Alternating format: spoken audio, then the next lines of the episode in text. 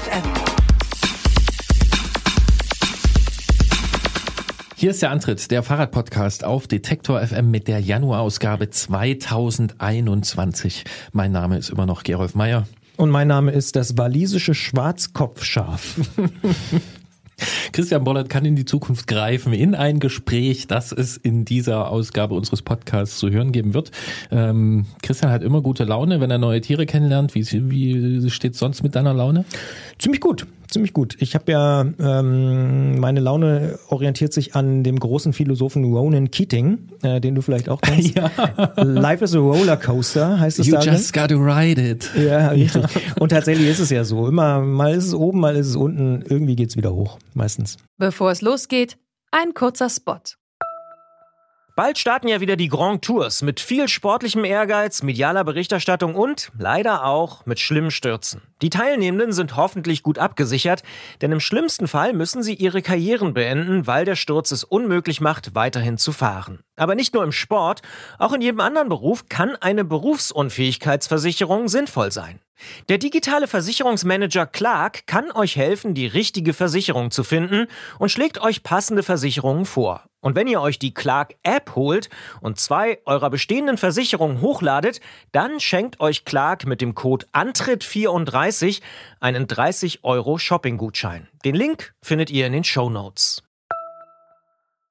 Ja. Okay, hast mhm. du heute Ronan Keating zum Frühstück gehört? Nee, aber heute. Gestern zum Einschlafen? Nee, aber er ist einfach ganz tief drin bei mir. Ist einfach, Aus welcher Formation stammt der gute Mann nochmal? Wie war das? Oh, Boyzone? Oh, Boyzone. Also ja. ist jetzt aber ist, glaube ich, so, ne? Also auf jeden Fall ja. Irland und ja. Ähm, ja. Wir hier beim Antritt, wir bewegen uns auf ein Lebensalter zu, in dem es uns schon ein gutes Gefühl verschafft, wenn wir einer Band wie Boyzone zuhören können. Ähm, ja, genau. Nee, nicht unbedingt zuhören, sondern eher so philosophisch. Mitsingen, mitsingen und sich philosophisch damit mhm. äh, beschäftigen, ja. Aber wir spielen den Song jetzt bitte nicht. Das äh, liegt ganz äh, nee, nicht in deiner Macht. Genau, es ist schön, dass es dir gut geht. Es ist schön, dass du äh, Musik aus aller Herren Länder, wie man so sagt, oder äh, was weiß ich, aus verschiedenen Richtungen äh, dir zu Gemüte führst. Das finde ich gut. Ja, so ist es einfach. Wie ist es denn bei dir? Ja, also an sich Jahreswechsel war okay, davor war auch irgendwie alles okay. Ähm, unter anderem dadurch, dass ich hier schön im 15 Kilometer Sachsen-Modus unterwegs war und äh, ordentlich Kreise gezogen habe und mein Rad so richtig, richtig schön eingesaut habe. Aber ehrlich gesagt, seit dieser Woche ist so ein bisschen der Wurm drin. Äh, ich Weil stelle 15 fest, Kilometer Radius auch der Deutschlandradius geworden ist? Nein. Nee, ach, das ist mir halbwegs egal. Ich habe auch diese Woche noch nicht richtig auf dem Rad gesessen. Aber ich finde, so ein, so ein, so ein, so ein Homeoffice äh, irgendwie arbeiten ist im Frühling echt noch was anderes gewesen. Also jetzt ist es einfach so. Als im dunklen Januar. Im dunklen Januar, ja. ja. Das ist wirklich nicht mein Modus. Insofern freue ich mich, dass seit äh, gegen Ende Dezember die Tage wieder länger werden und ich. Das spürt man übrigens. Da bin ich wieder der alte Optimist. Life is Rollercoaster. Ich sag's ja, äh, das Absolut. merkt man, merkt man schon. Und, ich antworte jetzt mit Tom Petty, der hat nämlich gesagt, I won't back down. Und das äh, gilt natürlich auch immer. Und Tom Petty ist einer der Traveling Wilburys und die kann man nur lieben. Äh, und deswegen, we won't back down. Life is a roller coaster. You just gotta ride it. Nee, you just gotta ride it. And in der Zwischenzeit machen wir einen Podcast. Und ehe wir uns jetzt noch weiter vergaloppieren, ganz schnell der erste Song des Jahres 2021. Von Tom Petty.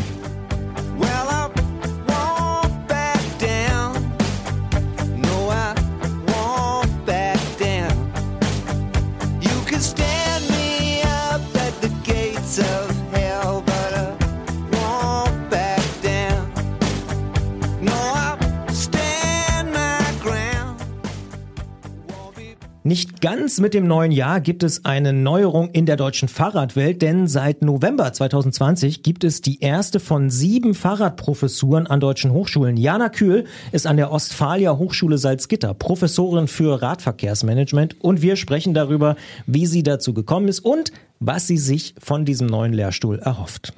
Und auch andere Radverkehrsfragen tun sich auf oder haben sich im Dezember 2020 aufgeworfen. Zum Beispiel in Bayern, als dort eine neue Verwaltungsvorschrift erschienen ist. Es scheint so, als könnte es in Bayern in Zukunft schwieriger werden, Trails mit dem Mountainbike zu befahren. Damit befasst sich nämlich diese Verwaltungsvorschrift. Und darin wird sogar von Beschlagnahmungen von Mountainbikes geschrieben.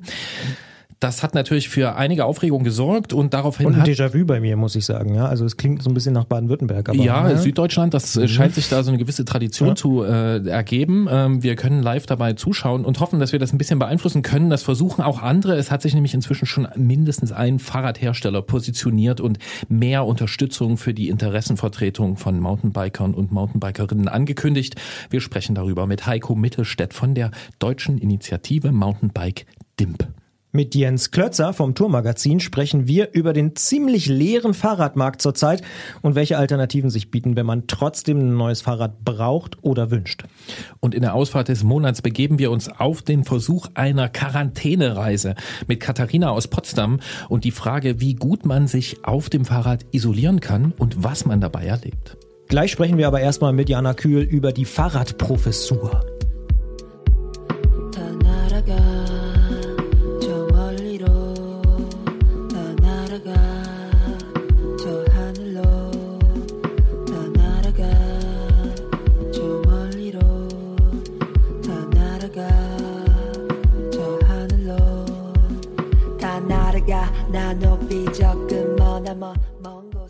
Immer wieder wird sie ja angekündigt und ausgerufen, doch gesehen hat sie noch kaum jemand die Verkehrswende. Was sich aber beobachten lässt, das sind tatsächlich Schritte auf dem Weg zu einem veränderten Verkehrssystem. Es passieren da Dinge und wir sprechen hier im Podcast ja auch regelmäßig drüber. Und einer dieser Schritte könnten sogenannte Radprofessuren sein, die in Zukunft an verschiedenen deutschen Hochschulen eingerichtet werden sollen. Seit November 2020 gibt es die erste davon an der Ostfalia Hochschule für angewandte Wissenschaften in Salzgitter.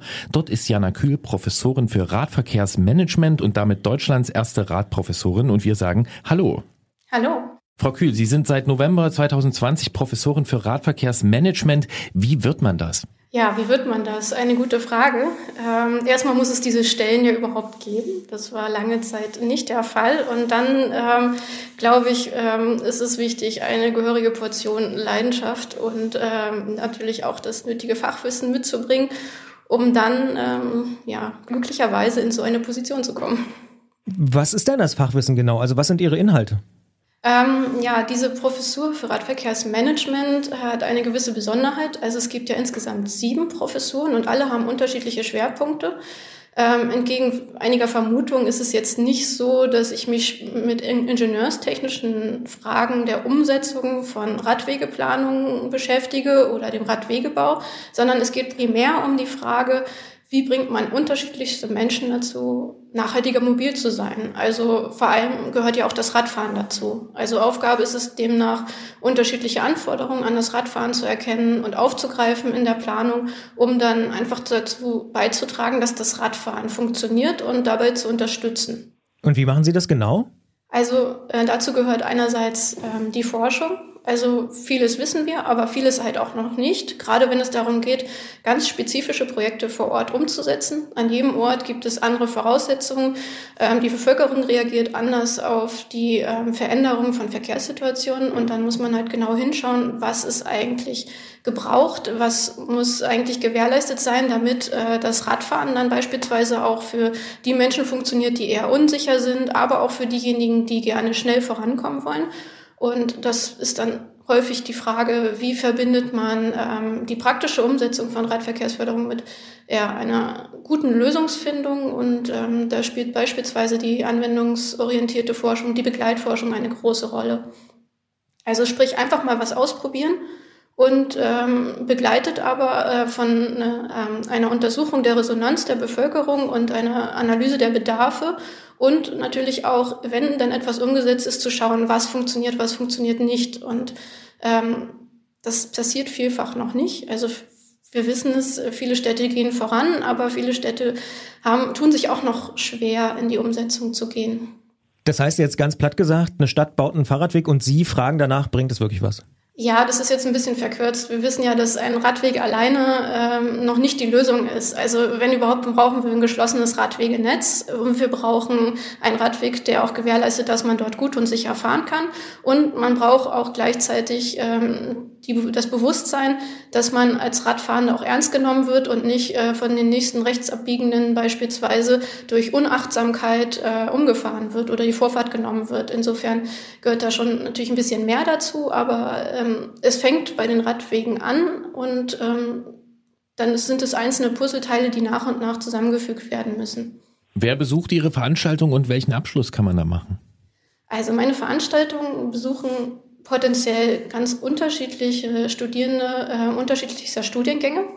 Das ist so ein bisschen eine Besonderheit dieser Professur, weil sie ganz gezielt interdisziplinär angelegt ist. Ich selber sitze im Institut für Verkehrsmanagement, weil Radverkehrsmanagement primär eine verkehrsplanerische Fragestellung verfolgt. Aber ähm, genauso relevant ist beispielsweise äh, der Radverkehr in Fragen der Stadt- und Regionalentwicklung, im Tourismus, im Sportmanagement und vor allem auch im Bereich Medien. Das heißt, ähm, wir wollen mit diesem Angebot hier ähm, das Thema Radverkehr in unterschiedliche Bereiche und Disziplinen bringen, um dann äh, Synergien zu nutzen und gleichzeitig aber auch äh, Radverkehrsförderung auf unterschiedlichsten Ebenen ähm, in die Lehre einzuflechten. Momentan ist es so, dass es nicht den Abschluss Radverkehrsmanagement gibt, sondern ähm, es ist so, dass ähm, Radverkehrsthemen erst einmal überhaupt in die Lehre eingeflochten werden durch Lehrangebote, die es in dieser Form bisher nicht gab, weil die Kapazitäten einfach nicht da waren. Also wenn man bisher Radverkehrsthemen ähm, im Studium aufgreifen wollte, um sich darauf zu spezialisieren, war man häufig darauf angewiesen, dass es irgendwelche Dozierenden gibt, die aus Leidenschaft oder äh, aus eigenem Engagement diese Themen in die Lehre einbringen.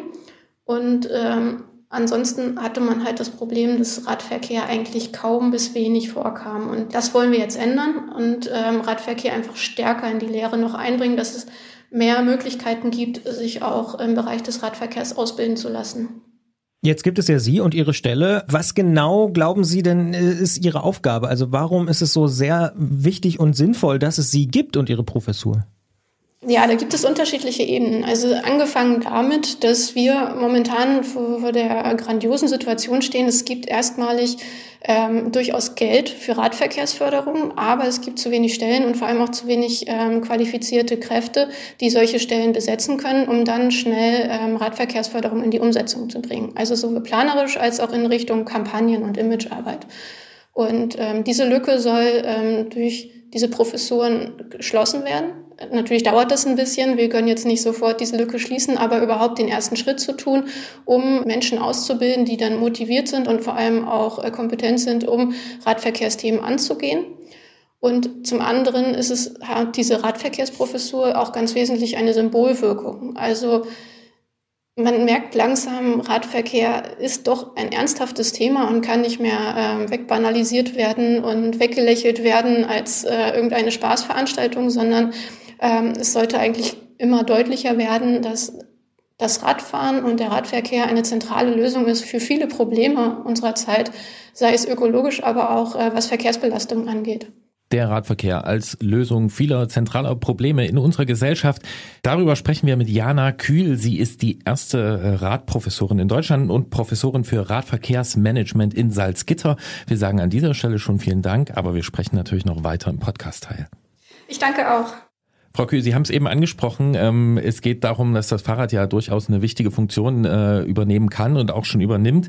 Geht es denn bei Ihnen eher so ums Umsetzen bestehender Regelungen, äh, dann so quasi kleinteilig am Beispiel vor Ort, oder geht es eher ums Träumen im Sinne von, was wäre, wenn wir zum Beispiel Tempo 30 in der Stadt hätten oder sowas? Also das kommt ein bisschen drauf an. In der Lehre gehört es auch dazu, ganz konkrete ähm, ja, planerische Bereiche sich anzugucken und zu schauen, wie kann man hier zu einer geeigneten Lösung kommen.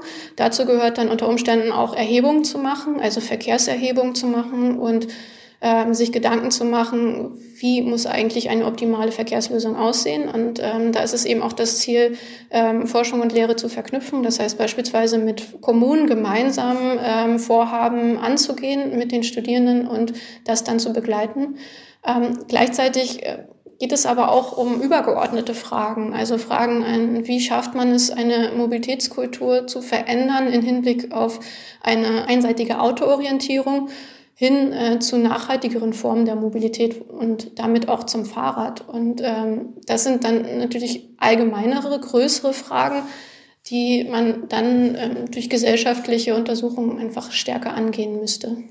Stichwort gesellschaftliche Untersuchung. Sie haben es ja auch schon so ein bisschen zwischen den Zeilen immer mal angedeutet. Sie sind sehr praxisorientiert, liegt sicher auch daran, dass Sie äh, an der Fachhochschule arbeiten. Was sind denn so aus Ihrer Sicht die größten praktischen Probleme, die es aktuell so gibt im Verkehr, die man besser lösen könnte mit Radverkehr? Also die praktischen Probleme beginnen eigentlich immer noch damit, dass ähm, wenn Kommunen in die Umsetzung gehen wollen und Radverkehrsförderung betreiben wollen, dass sie erstmal sehr, sehr viel Energie in die Aushandlung stecken müssen. Also darin überhaupt erstmal sich durchzusetzen, dass etwas getan wird und dann kein Klein-Klein, sondern wirklich Lösungen, die brauchbar sind. Also Klein-Klein haben wir genug und äh, wenn an einer Stelle der Radweg erneuert wird, dann ist das einfach noch keine Lösung. Also es hilft mir nichts, wenn ich 300 äh, Meter gut fahre, aber dann doch wieder der Radweg endet und ich mich äh, der Gefahr aussetze, mich in den fließenden Verkehr bei 50 km/h einordnen zu müssen. Das funktioniert nicht. Da braucht es eben ein anderes Selbstverständnis dafür, dass ähm, konsequente Radverkehrsförderung bedeutet, dass man eben durchgängige Wege schafft, die dann auch einfach funktionieren und dass da einiges einfach äh, unter Umständen auch neu geordnet werden muss. Und ähm, das ist das eine, dass wir immer noch in, in diesen Aushandlungen verharren, die in anderen Ländern längst überwunden sind. Da wird einfach viel konsequenter umgesetzt. Dann das nächste ist, dass für viele Lösungen hat sich gezeigt, dass sie dann doch nicht so optimal sind, beispielsweise Schutzstreifen. Nichtsdestotrotz werden Schutzstreifen immer noch umgesetzt, obwohl ähm, Erhebungen gezeigt haben, dass durch Schutzstreifen sich der Abstand vom Pkw zum Radfahrenden eigentlich eher verringert und sich Sicherheitsgefühl auch nicht gefördert wird und eigentlich nur ein Notnagel ist und man dementsprechend äh, zu anderen Lösungen kommen muss. Und da kann man durchaus auch äh, in den Nachbarländern ein bisschen schauen und gucken, wie machen die das. Und diese Lösungen müssen dann lokal angepasst werden in jeder Straße ist die Frequentierung unterschiedlich, das Platzangebot ist unterschiedlich und so weiter. Aber grundsätzlich gibt es da durchaus schon viele Vorschläge, die man aufgreifen kann. Aber es ist erstmal etwas anderes, etwas Neues, was etwas Mut bedarf und Engagement bedarf, damit es dann auch ähm, tatsächlich umgesetzt wird. Was sind denn das zum Beispiel für Lösungen, die Sie in Nachbarländern äh, da beobachten? Heiß diskutiert sind gerade äh, die, die niederländischen Kreuzungen, also das niederländische Kreuzungsdesign, wo man einfach die ähm, Abbiegesituation weiter in die Kreuzung hineinführt, damit sich äh, die Rechtsabbiegenden und die Radfahrenden, die geradeaus weiterfahren, in einem anderen Winkel begegnen, in so einem Winkel, dass sie sich gegenseitig sehen können. Das ist eine Lösung, die in den Niederlanden eigentlich absolut verbreitet ist, aber hier ähm, sehr kritisch diskutiert wird. Unter anderem beispielsweise, weil ähm, die Abbiegeassistenten der Lkw ähm, für dieses System nicht ausgerichtet sind und dadurch die Angst besteht, dass man dort in die falsche Richtung entwickelt hat und was wiederum auch natürlich finanzielle Konflikte mit sich bringt. Nur als ein Beispiel, auf dem wir immer noch äh, diskutieren. Da sind auch die Versicherer sehr skeptisch, ne? habe ich neulich gelesen. Ja, genau. Also ähm, natürlich muss man gucken, äh, ob das tatsächlich auch für, also jede, jede, jedes Land äh, hat eine andere Gewohnheit, äh, wie sie sich, äh, wie sich unterschiedliche Menschen und unterschiedliche Verkehrsteilnehmende im Raum bewegen. Und äh, es kann durchaus sein, dass die äh, niederländische Art, äh, mobil zu sein, nicht zusammenpasst mit der deutschen Art. Also man sagt beispielsweise in Niederländern ja nach, dass sie etwas gelassener sind und ähm, dieses Konkurrenzdenken zwischen den unterschiedlichen Verkehrsteilnehmenden weniger ausgeprägt ist und dementsprechend bestimmte Lösungen funktionieren, aber äh, unter Umständen in Deutschland weniger gut funktionieren. Das ist dann auch wieder ein Teil ähm, der forscherischen Begleitung. Aber grundsätzlich haben sich dort auch viele Lösungen gezeigt, ähm, was vor allem auch die bauliche, die physische Abtrennung von Radwegen vom fließenden Autoverkehr angeht. Als, es hat sich einfach gezeigt, dass sich das bewährt und dass das maßgeblich zur Sicherheit beiträgt und auch vor allem zur empfundenen Sicherheit und damit eigentlich als Lösung schon auf der Hand liegt. Nun gibt es einige Leute, die sagen, ja, das ist alles gut und schön, aber wir haben in unseren Straßen einfach keinen Platz dafür. Was sagen Sie denen? Also die Platzfrage ist eigentlich immer eine Frage der Verteilung. Also bisher ist es ja so, dass äh, die Autos fast überall hinkommen und wenn es zu wenig Platz gibt, müsste man eben überlegen, ob man beispielsweise die Geschwindigkeiten so runtersetzt, dass der Autoverkehr und der Fahrradverkehr gleichermaßen die Fahrbahn benutzen können, als eine Lösung ähm, im innerstädtischen Bereich beispielsweise. Und andererseits haben wir den ruhenden Verkehr. Ähm, Parkplätze sind heilig. Äh, wenn man da rangeht, gibt es natürlich immer große Aufschreie. Irgendwo muss man ja sein Auto lassen, aber ähm, auch das ist äh, etwas, was sich etabliert hat als ein Selbstverständnis. Ich darf mein Auto in der Straße abstellen, aber dieser Platz fehlt dann beispielsweise für die zu Fuß gehenden oder Radfahrenden. Insofern ähm, ist es eher eine Frage, wie teile ich den, den Raum auf und wem spreche ich Platz zu und äh, wer dominiert den Raum.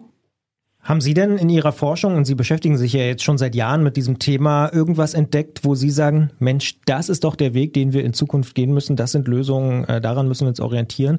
Ist es dann am Ende doch, Sie haben ja die Niederlande und auch, äh, ich habe das mal so mitgehört, Dänemark, Kopenhagen auch schon so mit angesprochen, müssen wir uns in dieser Richtung orientieren oder glauben Sie, es gibt auch noch andere Ansätze? Ja, also da, hat, da gibt es durchaus viele Lösungen, die sich bewährt haben.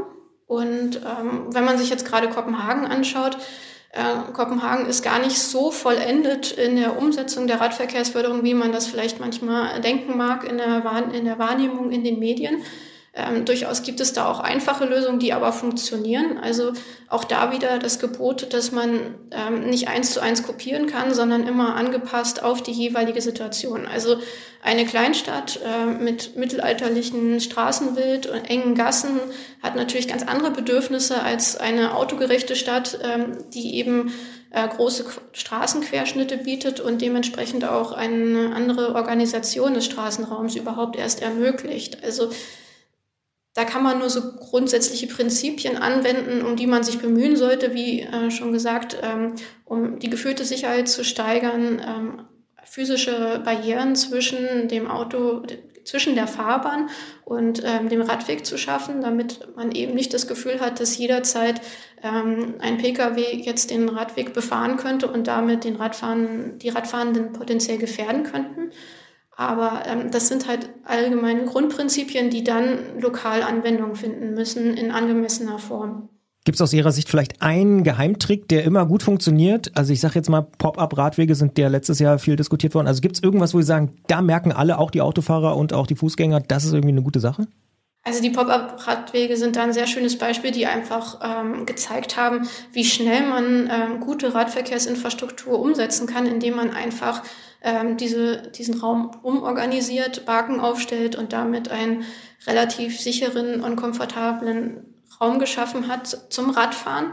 Allerdings ist bei Pop-up-Radwegen auch das Problem, sie sind zum einen sehr umstritten, weil sie auch viel Angriffsfläche bieten für gegenüber diesem Konflikt, wer bekommt wie viel Platz. Und gleichzeitig ähm, haben wir auch weiterhin das Problem in, in Kreuzungsbereichen, dass äh, dort weiterhin Gefahrenstellen bestehen. Also Pop-up-Radwege sind, um die Sichtbarkeit des Radverkehrs äh, zu erhöhen, ein Statement für den Radverkehr zu setzen und einfach auch äh, Radfahren komfortabler zu machen, ein wichtiger Schritt und ein hilfreicher Schritt, weil er schnell umsetzbar ist. Aber ähm, auch da brauchen wir wieder ähm, weiterreichende Lösungen und ähm, die dann auch in Kreuzungsbereichen und was äh, funktionieren. Und ähm, was passiert eigentlich, wenn der Pop-up-Radweg zu Ende ist? Wie äh, kann ich mich dann weiter sicher bewegen?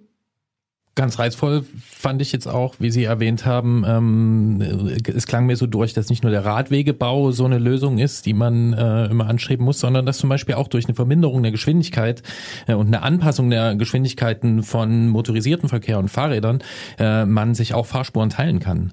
Ähm, wie, wie viel Perspektive steckt da drin? Also das ist eine Maßnahme, die gar keine großen Umbauten erfordert und dementsprechend ähm, leicht finanzierbar ist.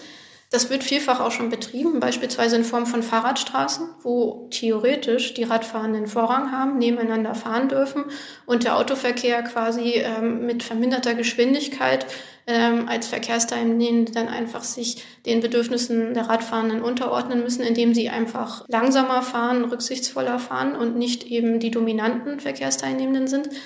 Allerdings ähm, setzt das voraus, dass ähm, das auch tatsächlich ernst genommen wird. Also eine Ausweisung der Fahrradstraße allein genügt noch nicht, wenn sich äh, gegenüber, wenn sich einfach das Verhalten beispielsweise der Autofahrenden nicht ändert oder ähm, diese Fahrradstraßen so zugeparkt sind, ähm, dass einfach ständig äh, Autos, sich, die sich begegnen, sich ineinander verhaken und der gesamte Radverkehr und auch der Autoverkehr zum Erliegen kommt. Und ähm, da braucht es dann eben auch ähm, Konzepte, die einerseits ähm, dazu beitragen, dass das Befahren dieser Fahrradstraße für den Autoverkehr unattraktiv ist, sei es durch eine Sackgassenregelung oder durch eine Einbahnstraßenregelung und gleichzeitig aber auch weiterhin dass diese Fahrradstraße grundsätzlich auch von allen Verkehrsteilnehmenden akzeptiert wird als ähm, eine Vorrangstraße für Radfahrende, ähm, auf denen eben die Geschwindigkeit reduziert ist, damit man sicher und anständig Radfahren kann und nicht das Gefühl hat, im nächsten Moment ähm, von den stärkeren Verkehrsteilnehmenden äh, unter Umständen äh, bedrängt zu werden. Da kann ich auch nur nicken und zustimmen. Man soll zwar nicht so viel mit eigenem Erleben immer argumentieren, aber mir fällt so durchaus die eine oder andere Fahrradstraße ein, die eher Alibi-Funktion äh, zu haben scheint. Äh, nur wollen wir nicht die ganze Zeit schwarz malen, sondern vielleicht das Ding mal umdrehen. Wird der Knoten platzen? Werden wir irgendwann auf diese Zeit jetzt und auf unsere Diskussionen zurückgucken und, und sagen, okay, da haben wir noch, waren wir noch ganz im Urschleim und jetzt hat sich hier wirklich was gedreht. Wird es das flächendeckend geben? Also das ist natürlich eine Hoffnung, ähm, die ich verfolge und auch mein Antrieb. Ansonsten würde ich wahrscheinlich alles hinschmeißen und sagen, es hat keinen Sinn, dieser ganze, diese ganze Bemühung.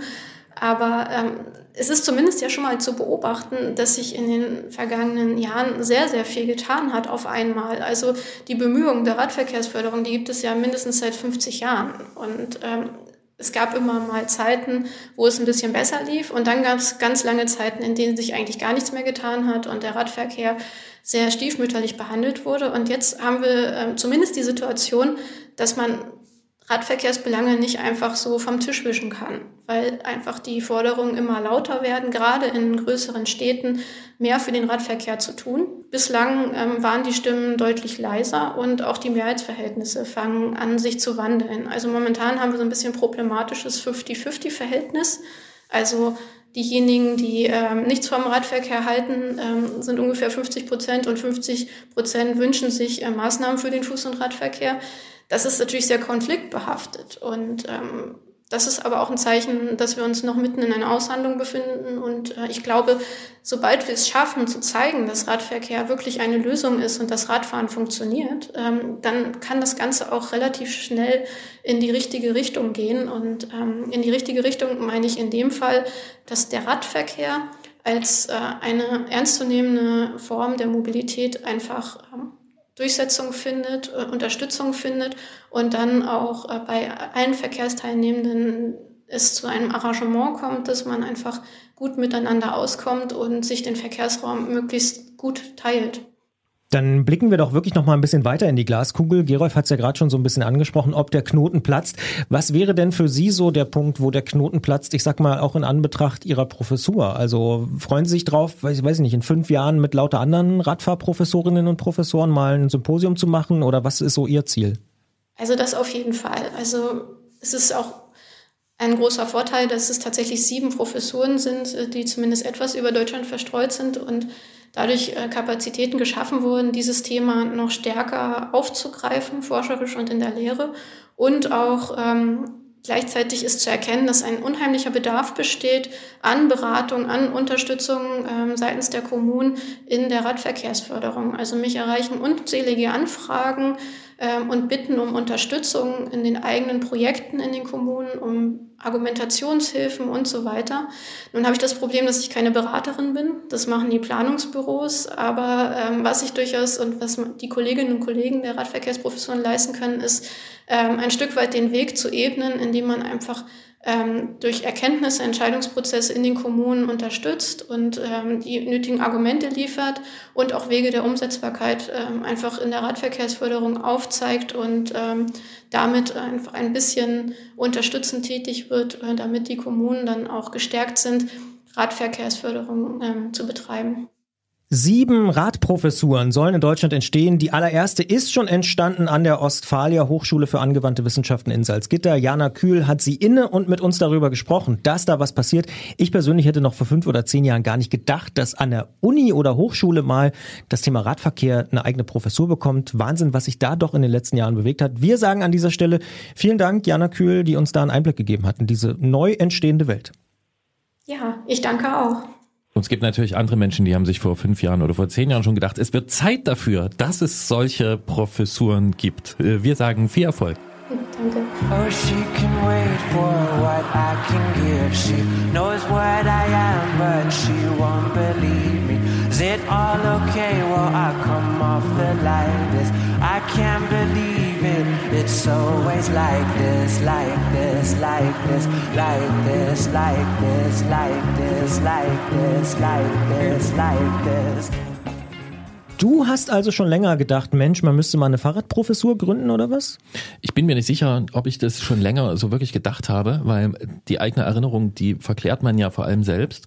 Aber ich finde es zumindest ähm, ja natürlich begrüßenswert. Ja, wir haben, wenn wir mal jetzt ganz optimistisch in die Zukunft schauen, haben wir ja auch äh, vor einer Weile Nee, da schauen wir erstmal zurück, aber egal, wir schauen danach in die Zukunft. Vor einer Weile haben wir äh, mit dem Chefredakteur des Magazins Veloplan gesprochen. Da ging es also darum, dass es jetzt ein Magazin gibt, was die ganzen, das ganze Planungswissen zum Fahrrad zusammenfasst und dieses auch an die Planungsstellen sozusagen ähm, für diese aufbereitet, an diese verteilt. Das finde ich einen wichtigen Schritt. Jetzt gibt's diese Professuren. Ja, diese Verkehrswende oder wie auch immer man das bezeichnen will, das muss ja irgendwie gemacht werden in ganz praktischen Schritten. Und da finde ich das einfach folgerichtig und gut und auch mindestens auf Höhe der Zeit, wenn nicht gar schon ein Stück verspätet, dass es das jetzt endlich gibt. Insofern ich weiß nicht, ob mir bewusst war, dass ich drauf gewartet habe, aber als ich jetzt davon gehört habe, da habe ich gewusst, dass ich drauf gewartet habe. Etwas anderes, was man sich vielleicht auch hätte ausrechnen können, wäre, äh, wenn man immer von dem gestiegenen Nutzungsdruck in den Wäldern spricht, also davon, dass immer mehr Leute in die Wälder gehen, sich jetzt auch nicht viel weiter wegbewegen dürfen, ähm, neue Fahrräder gekauft werden, neue E-Mountainbikes und sich so, naja, eher auch ein hier und da konfrontatives gesellschaftliches Klima entwickelt. Hätte man auch drauf kommen können, dass es dann auch äh, wieder um die Trails, die man mit Mountainbikes befährt, neue Diskussionen gibt. Und darüber sprechen wir gleich mit Heiko Mittelstädt von der deutschen Initiative Mountainbike, denn in Bayern gärt es ein bisschen.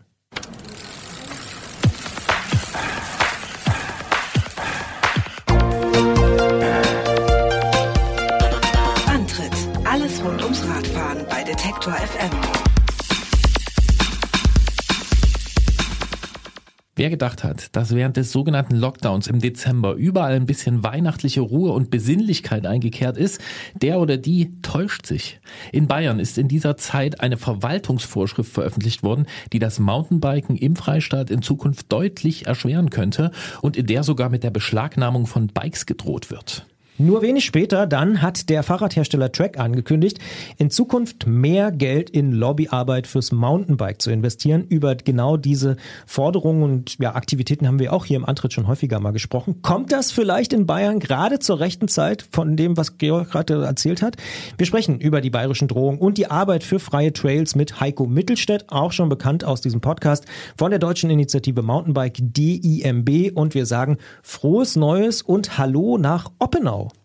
Ja, hallo und auch euch frohes neues Jahr, wobei es du schon angedeutet hast, so ganz froh ist es für die Mountainbiker in Bayern vermutlich nicht gestartet. Jetzt müssen wir mal sehen, äh, was da rauskommt.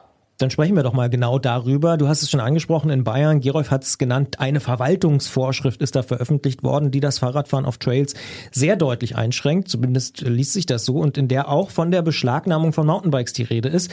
Was steht da genau drin? Also zunächst müssen wir festhalten, das Gesetz, auf das sich diese Verwaltungsvorschrift bezieht, das ist gleich geblieben.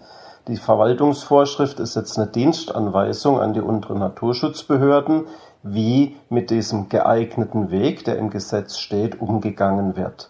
Und bisher, es gab im Jahr 2000 eine Vereinbarung der Radverbände mit der Staatsregierung, hat man hier viel auf Eigenverantwortung gesetzt.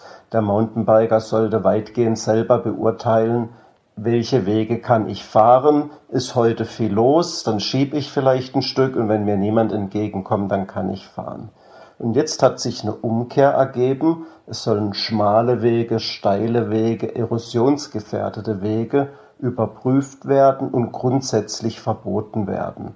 Und das ist natürlich eine Umkehr von dem bisherigen Prinzip, denn wer soll das beurteilen, wie sich ein Weg im Jahresverlauf, im Tageszeitverlauf tatsächlich verhält. Es kann ja mal sein, dass an einem Sonntagmittag bei schönem Wetter viele Leute unterwegs sind, aber deswegen muss ich ihn ja nicht am Mittwochmorgen, wenn niemand unterwegs ist, sperren. Und wir verstehen nicht ganz die Absicht der Regierung, die da dahinter steckt. Diese Verwaltungsvorschrift, die spricht von der, Zitat, Geeignetheit von Wegen mit starker Steigung oder geringer Breite, an die auch, Zitat, besonders strenge Maßstäbe anzulegen seien. Woran macht sich das fest und wer soll das einschätzen? Das ist eben genau die Schwierigkeit, die ums dies geht. Letztlich sind natürlich die unteren Naturschutzbehörden diejenigen, die es beurteilen müssen. Aber die werden ja kaum die Zeit und die Möglichkeit haben, das objektiv zu bewerten. Äh, vor allen Dingen, wenn man nicht selber Mountainbike fährt, dann ist es ja ganz schwierig einzuschätzen, was ist eigentlich alles völlig problemlos fahrbar, wo kann man problemlos anhalten, wo kann man problemlos bremsen, ohne dass man Spurrillen macht. Wir befürchten, dass jetzt natürlich von Grundeigentümerseite, die ja dahin lobbyiert haben, dass diese Verwaltungsvorschriften kommen, eigenmächtig Schilder aufgestellt werden. Die müssten die dann zwar bei der Naturschutzbehörde anzeigen, aber die Kontrolle wird dann unterbleiben. Und da befürchten wir, dass es jetzt einen Wildwuchs an Verbotsschildern gibt, die niemand mehr kontrollieren kann. Denn ob die rechtmäßig sind oder nicht, das wird man im Einzelfall nur sehr aufwendig feststellen können. Jetzt hat man schon rausgehört, dass ihr da große Befürchtungen habt und dass ihr beispielsweise befürchtet, dass die Waldeigentümer dort Schilder aufstellen. Sind das so die Folgen, die ihr denkt, die da jetzt im Jahr 2021 kommen können oder befürchtet ihr noch mehr? Also das eine ist schon, dass die Grundeigentümer Schilder eigenmächtig aufstellen. Das steht auch in der Verwaltungsvorschrift, dass sie dies können. Dagegen haben wir uns gewehrt. Aber das Einzige, was die machen müssen, ist der Naturschutzbehörde das anzeigen. Deswegen rate ich jedem Mountainbiker, wenn er neue Verbotsschilder in Bayern entdeckt, er soll sich damit an die untere Naturschutzbehörde wenden und nachfragen, ist dieses Schild angezeigt worden und wenn ja, ist es dann auch nachträglich genehmigt, hat die Behörde das geprüft. Ich glaube, das können wir auf jeden Fall erwarten. Ein weiterer Punkt ist natürlich, wenn wir jetzt Verbotsschilder haben oder es spricht sich rum, dass manche Wege angeblich nicht geeignet wären, dann können auch einzelne Mountainbiker verwarnt werden oder sie werden natürlich auch permanent darauf angesprochen, sie dürfen hier nicht fahren, obwohl es eigentlich völlig problemlos ist. Das kenne ich ja hier aus Baden-Württemberg mit der Zwei-Meter-Regel. Obwohl es eigentlich keinen Konflikt in der Praxis gibt, bekommt man das immer wieder zu hören und wird immer wieder zurechtgewiesen. Und das ist ein großes Problem für den Rechtsfrieden, da wo wir Verbände auf ein Miteinander seit Jahren hinarbeiten, kommt jetzt auf einmal so eine Vorschrift, die die Nutzer wieder teilt. Und das finde ich sehr, sehr ärgerlich, dass man hier nicht mit den Verbänden gearbeitet hat. Das kam ja nicht von den Wanderverbänden oder von den Bergsportverbänden, dieses Verwaltungsvorschrift, die kam ja von den Grundeigentümern. Und da muss man sich schon fragen, warum folgt die Landesregierung den Grundeigentümern, wenn es angeblich um einen Wandererkonflikt geht und die Wanderverbände kein Problem haben. Jetzt hast du schon gesagt, wenn da also Sperrschilder und sowas auftauchen, dann kann man sich da an die Naturschutzbehörde wenden oder sollte das tun. Kann man denn in irgendeiner Form auch Einspruch gegen diese Verwaltungsvorschrift einlegen oder ist das einfach so ein, sage ich mal, eher unantastbares Ding? Das ist ja nur eine interne Dienstanweisung, gegen die wir keine Rechtsmittel haben. Wir waren im Vorfeld beteiligt. Es gab einen Arbeitskreis äh, vor etwa einem Jahr. Da haben wir uns schon entsprechend geäußert. Dann kam der Entwurf der Verwaltungsvorschrift direkt über die Sommerferien, dass man kaum Möglichkeit hatte, eine Stellungnahme abzugeben. Wir haben trotzdem eine 20-seitige Stellungnahme abgegeben, wo wir die Punkte einzeln zerlegt haben. Auch der Deutsche Alpenverein hat eine sehr gute Stellungnahme abgegeben, dass er sich dagegen äußert. Zusammen mit dem Bayerischen Radsportverband haben wir unsere Stellungnahme gemacht. Auch der ADFC Baden-Württemberg hat, äh, Bayern hat uns da unterstützt. Also eine breite Front der Natursportverbände gegen diese Verwaltungsvorschrift und trotzdem setzt das Ministerium das durch, bringt das direkt vor den Weihnachtsferien. Also das ist doch alles schon sehr erstaunlich. Wie kann ein Ministerium gegen den größten Bergsportverein, gegen den Umweltschutzverein, anerkannter Umweltschutzverein, äh, Vertreter der Wanderer und Halter vieler Wege in Bayern, den DAV, wie kann die Naturschutzbehörde den so übergehen? Da stimmt doch irgendwas nicht und wir werden der Sache nachgehen und das natürlich auch in Frage stellen. Kurz vor dem Jahreswechsel gibt's in Bayern eine neue Verwaltungsvorschrift, die sich auf das Naturschutzgesetz, das bayerische bezieht und die es Mountainbikern und Mountainbikerinnen sehr schwer machen könnte, in Zukunft auf schmalen Trails, sogenannten Single Trails oder Single Tracks zu fahren. Äh, wir sprechen darüber mit Heiko Mittelstädt von der deutschen Initiative Mountainbike und wir haben noch ein paar mehr Fragen zum Thema. Deswegen sprechen wir auch im Podcast weiter. An dieser Stelle aber erstmal schon vielen Dank. Vielen Dank. Jo, Heiko, wir gehen einfach in den Podcast über und ähm, wir haben es vielleicht noch nicht ganz konkret genannt, was da jetzt ganz konkret drin steht. Äh, ich habe es mir mal angeschaut, es ist also eine klare Definition dieser schmalen Wege, also wo man in Deutschland so Single Trail dazu sagt, ne, oder so einer Pfade, der einspurigen Pfade letzten Endes. Und äh, es geht um diese, um die starke Steigung oder die äh, geringe Breite. Sind es neue Töne, die da äh, kommen, oder hat es dann solche Drohungen, gerade auch mit diesem, mit dieser Beschlagnahmung von Mountainbikes, hat es das schon öfter mal gegeben? Also es ist bei Ordnungswidrigkeiten üblich, dass die Beschlagnahmung ein mögliches Mittel ist aber es muss natürlich verhältnismäßig sein. Nur weil jemand einen Weg befährt, kann ich mir nicht vorstellen, dass ein mehrere tausend Euro teures Fahrrad eingezogen wird. Da wird einfach Angst geschürt. Da wird immer genau so formuliert, um es möglichst negativ auszudrücken. Und das zeigt schon die Stoßrichtung, in die es geht. Auch bei der Wegbreite, das stand im Entwurf noch gar nicht drin mit den Single Trails. Das wurde im Nachhinein reingebracht mit der Begründung, der Fußgänger hat ja Vorrang. Wenn Sie jetzt mit dem Rad fahren, dann müssen Sie ihm Vorrang gewähren, und da Sie aber auf dem Weg bleiben müssen als Radfahrer, können Sie ihm den Vorrang nicht gewähren, also deswegen ist es verboten. Dass aber in der Praxis der Radfahrer anhält, einen Schritt auf die Seite tut, was er darf, er ist ja dann Fußgänger, der Fußgänger passiert und man fährt danach weiter, das, was tausendfach jeden Tag vorkommt, wird einfach völlig ignoriert. Und das ist ein unglaublicher Vorgang für mich, dass man hier so darstellt, als würde der Fahrradfahrer auf dem Weg auf seinem Recht bestehen und den Fußgänger an die Seite drängen. Das ist einfach nicht, wie es in der Praxis tatsächlich funktioniert. Was man sich natürlich fragen kann, ist, warum ist es ausgerechnet jetzt äh, ja so hochgekocht? Warum gibt's jetzt diese Verwaltungsvorschrift? Du hast da schon so deine Theorien, dass die Grundbesitzer da eine Rolle spielen, aber gibt's vielleicht auch was, was die Fahrradfahrer irgendwie besser machen könnten? Hättet ihr euch noch besser organisieren können? Du hast schon gesagt, eigentlich habt ihr mit allen geredet. Wir als Natursportverbände setzen ja schon lange auf das gemeinsame Miteinander. Wir machen Kampagnen, der DAV macht Kampagnen. Jetzt haben wir natürlich durch Corona sicherlich sehr viele Leute draußen, sehr viel vielleicht auch unerfahrene Leute draußen. Wir haben äh, neue Benutzer mit dem Pedelecs, die vielleicht auch noch nicht so geübt sind, wie man sich draußen richtig verhält. Ja, das muss man moderieren, da muss man aufklären. Aber das, was die Verwaltungsvorschriften machen, ist ja ein Rundumschlag gegen alle Naturnutzer.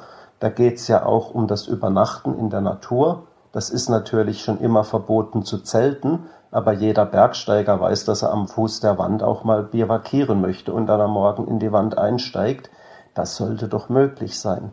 Da geht es um das Thema Geocaching, äh, das auch sehr stark eingeschränkt wird. Also es trifft alle Naturnutzer und wenn ich mir auch in den tagesaktuellen Medien anhöre, wie man darüber spricht, äh, Skipisten zu sperren, die Leute nicht mehr in der Natur haben zu wollen, das sollten, glaube ich, bei jedem Naturfreund die Alarmglocken klingeln, ob das, was er macht und sich eigentlich selber im Einklang mit der Natur sieht, von der Regierung gerade völlig abserviert wird, weil man sagt, Naturschutz und Grundeigentümer sind uns wichtiger als die Menschen, die in der Natur Erholung suchen.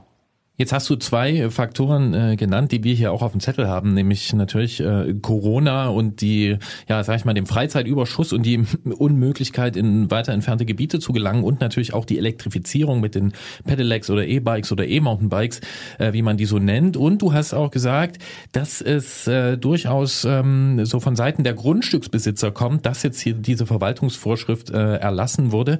Nun klingt das einerseits nach so einer klaren Aufteilung der Parteien, aber ist es nicht auch so, dass der eine oder andere Grundstückseigentümer dann auch eine Almhütte betreibt, äh, auf der er dann auch natürlich die äh, E-Biker haben will, weil die dort gern hinkommen und einen Almdudler und einen Kaiserschmarrn ähm, konsumieren. Also lässt sich das so klar trennen oder ist diese, diese klare Aufteilung zwischen wir wollen niemand auf unserem Grund haben und wir wollen aber raus in die Natur gehen, ist sie vielleicht gar nicht so, so trennscharf vorhanden? Vielleicht muss man es ein bisschen größer denken. Wo wären denn diese ganzen ländlichen Regionen, gerade im Alpenraum, wenn es den Tourismus nicht gäbe? Das wären ja abgelegene, bettelarme Regionen. Deswegen brauchen die den Tourismus ganz allgemein, ob das der Hotelier oder der Almbesitzer ist, dass es natürlich jetzt gerade überhand nimmt oder dass man vielleicht auch jahrelang verschlafen hat, Angebote zu schaffen, das muss man sich schon auch mal ankreiden lassen. Während wir jetzt hier in Baden-Württemberg um jeden Ballungsraum gebaute MTB-Strecken haben, zum Beispiel für die Abfahrtsfraktion, haben wir in Bayern so gut wie nichts. Oder am Thema Isar-Trail diskutieren wir seit zehn Jahren rum, ohne dass wir eine Lösung bekommen. Also ich glaube, es braucht eben auch diese Angebote und dann muss man sich dem auch öffnen. Aber wenn jeder sagt, nicht in meinem Hinterhof, die können woanders sein, aber ich hätte schon gerne die Umsätze, die mit dem Tourismus generiert werden, dann geht schon irgendwas falsch. Jetzt hast du auch Baden-Württemberg angesprochen und da gibt's ja auch, äh, ich sag mal, die Zwei-Meter-Regel äh, einigen Diskussionsbedarf und Diskussionsstoff. Siehst du das, dass das in diese Richtung gehen könnte, dass Bayern da so ähnliche Verhältnisse drohen wie in Baden-Württemberg? Das wird jetzt halt davon abhängen, wie Wege eingestuft werden, wie stark das gemacht wird. Es gibt ein Begleitschreiben zu diesen Verwaltungsvorschriften, wo die Unter-Naturschutzbehörden vom Ministerium aufgefordert werden, tätig zu werden. Also ist nicht so, dass das jetzt in der Schublade verschwindet und nur im Bedarfsfall gezogen wird, sondern da ist auch der aktive Auftrag an die Behörden, geht raus und kontrolliert. Und das muss man jetzt mal abwarten, wie es in der Saison dann aussieht. Aber ich befürchte schon, dass wir mit vielen Wegsperrungen zu rechnen haben und die, gegen die wir dann natürlich vorgehen können. Aber das ist natürlich auch ein großer Aufwand, hier einzeln gegen jede Wegsperrung aktiv zu werden. Nur ein paar Tage nach dieser Verwaltungsvorschrift hat der Fahrradhersteller Track reagiert und ein stärkeres Engagement angekündigt. Geld soll einerseits für konkrete Infrastrukturprojekte und andererseits in Gremien fließen, die sich, Zitat, auf politischer Ebene um Lösungen im Sinne des Mountainbikens einsetzen. Ist der Scheck schon angekommen bei euch? Äh, mein Kollege sucht meines Wissens den Kontakt zu Dreck. Ich habe diese Pressemitteilung sehr erfreut gelesen, weil eben auch die politische Willensbildung angesprochen wurde. Und das ist, glaube ich, ganz wichtig, dass die Industrie sich dem auch bewusst wird. Es braucht auch nicht nur ein paar gebaute Strecken, die brauchen wir auch, die unterstützen wir auch, aber in der Fläche fahren ja viele Mountainbiker auf dem bestehenden Wegenetz und da müssen wir unsere Interessen gegenüber der Politik gut vertreten und wie ich angedeutet habe, wenn wir jetzt viele Wegsperrungen bekommen, dann brauche ich ja jemanden, der in die Gespräche geht oder notfalls vor Gericht geht und gegen diese Wegsperrungen angeht. Und das kann ja nicht alles auf ehrenamtlichen Schultern liegen. Da brauche ich in Bayern ein, zwei, drei Arbeitskräfte, die dann diese Gespräche suchen. Und wenn ich die nicht habe, dann wird einfach über unseren Kopf hinweg entschieden und dann hat sich's erledigt. Und deswegen, wir brauchen die Unterstützung der Industrie, wir brauchen die Gelder und ich würde mich freuen, wenn viele Firmen dem Beispiel von Trek folgen und dann gucken wir mal die nächsten Wochen und Monate, wo wir dann am Ende zusammenfinden.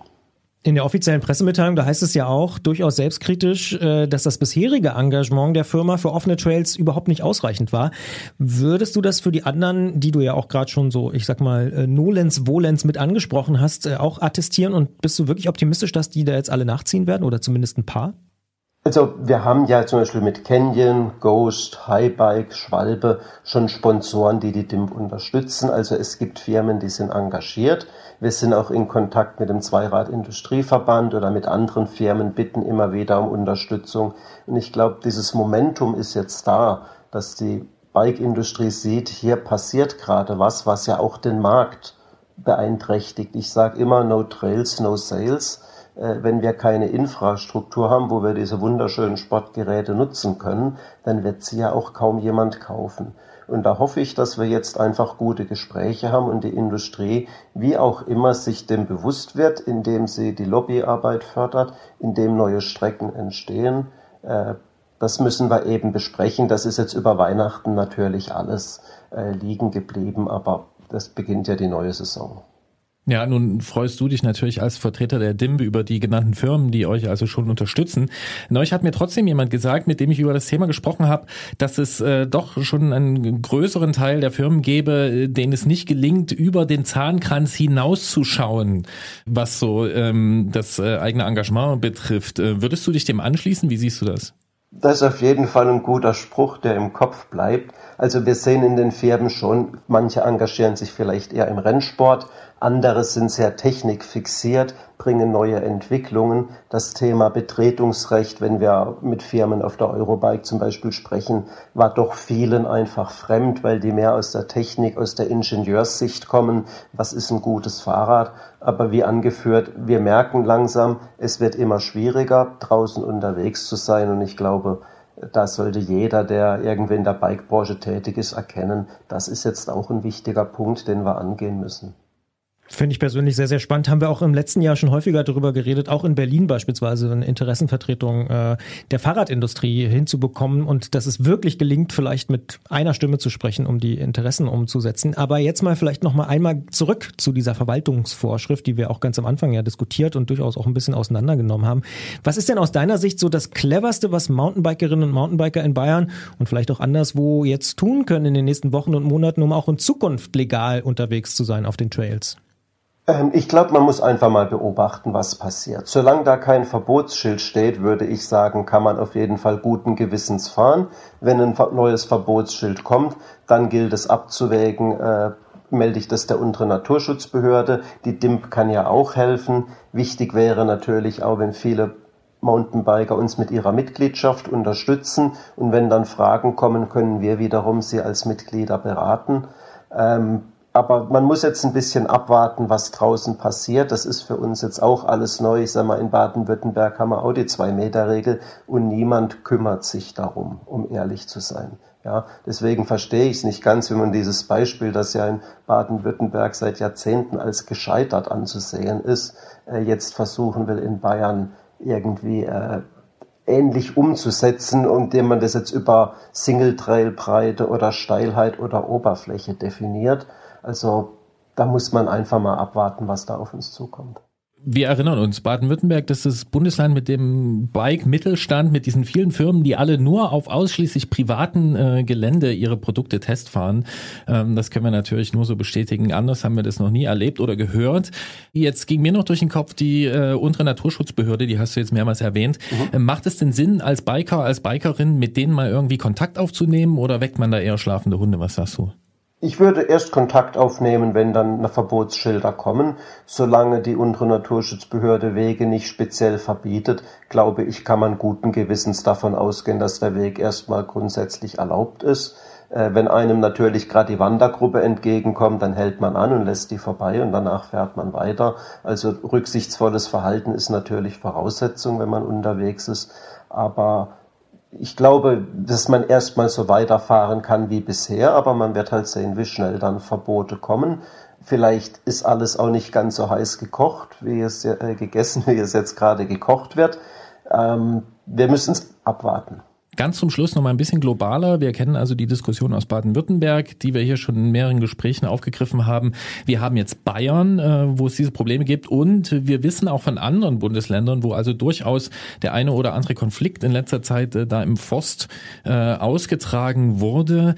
Ähm, wie siehst du in die Zukunft? Haben wir es beim Mountainbike-Sport mit einem Sport zu tun, der sich in Zukunft noch mehr ähm, mit diesem gestiegenen Nutzungsdruck und mit, ja, ich will es mal nicht Anfeindungen nennen, aber ein einfach äh, verboten auseinandersetzen wird oder wird sich das alles wieder entspannen und wir radeln in eine goldene Zukunft auf Trails, auf denen wir gern gesehen sind, so ganz ohne weiteres?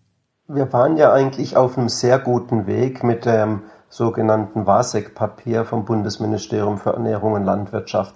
Dort haben sich ja die Verbände, auch die Waldbesitzerverbände, die Naturschutzverbände, die Erholungsnutzerverbände geeinigt, Radfahren ist auf allen festen Wegen erlaubt. Es gab keinerlei Regelung zur Frequentierung. Da hat man einfach gesagt, man muss halt Rücksicht nehmen, man muss auf sich aufmerksam machen. Das war eine Regelung, die haben wir in Berlin erreicht.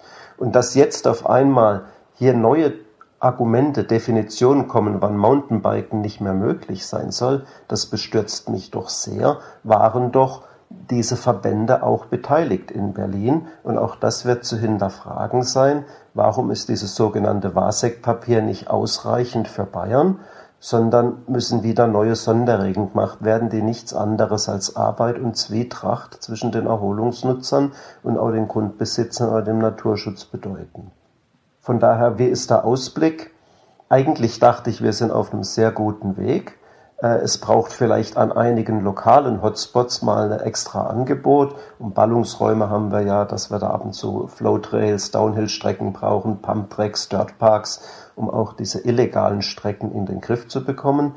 Aber in der Fläche, wo kaum jemand unterwegs ist, da kann ich ganz problemlos das normale Wegenetz nutzen. Und das war eigentlich der Konsens. Und ich würde mir wünschen, wenn das auch in Bayern wieder so gesehen wird, und wir da konstruktiv zusammenarbeiten und nicht so gegeneinander, wie das jetzt gerade passiert. Ein Wunsch von Heiko Mittelstädt von der deutschen Initiative Mountainbike, kurz DIMP, hier im Antritt bei Detektor FM. Und wir haben darüber gesprochen, dass Bayern eine Verwaltungsvorschrift erlassen hat, wo wir jetzt wohl in den nächsten Wochen und Monaten mal sehen müssen, was das konkret bedeutet. Vielen Dank für das Gespräch. Ja, bitteschön. Vielen Dank für das Interview.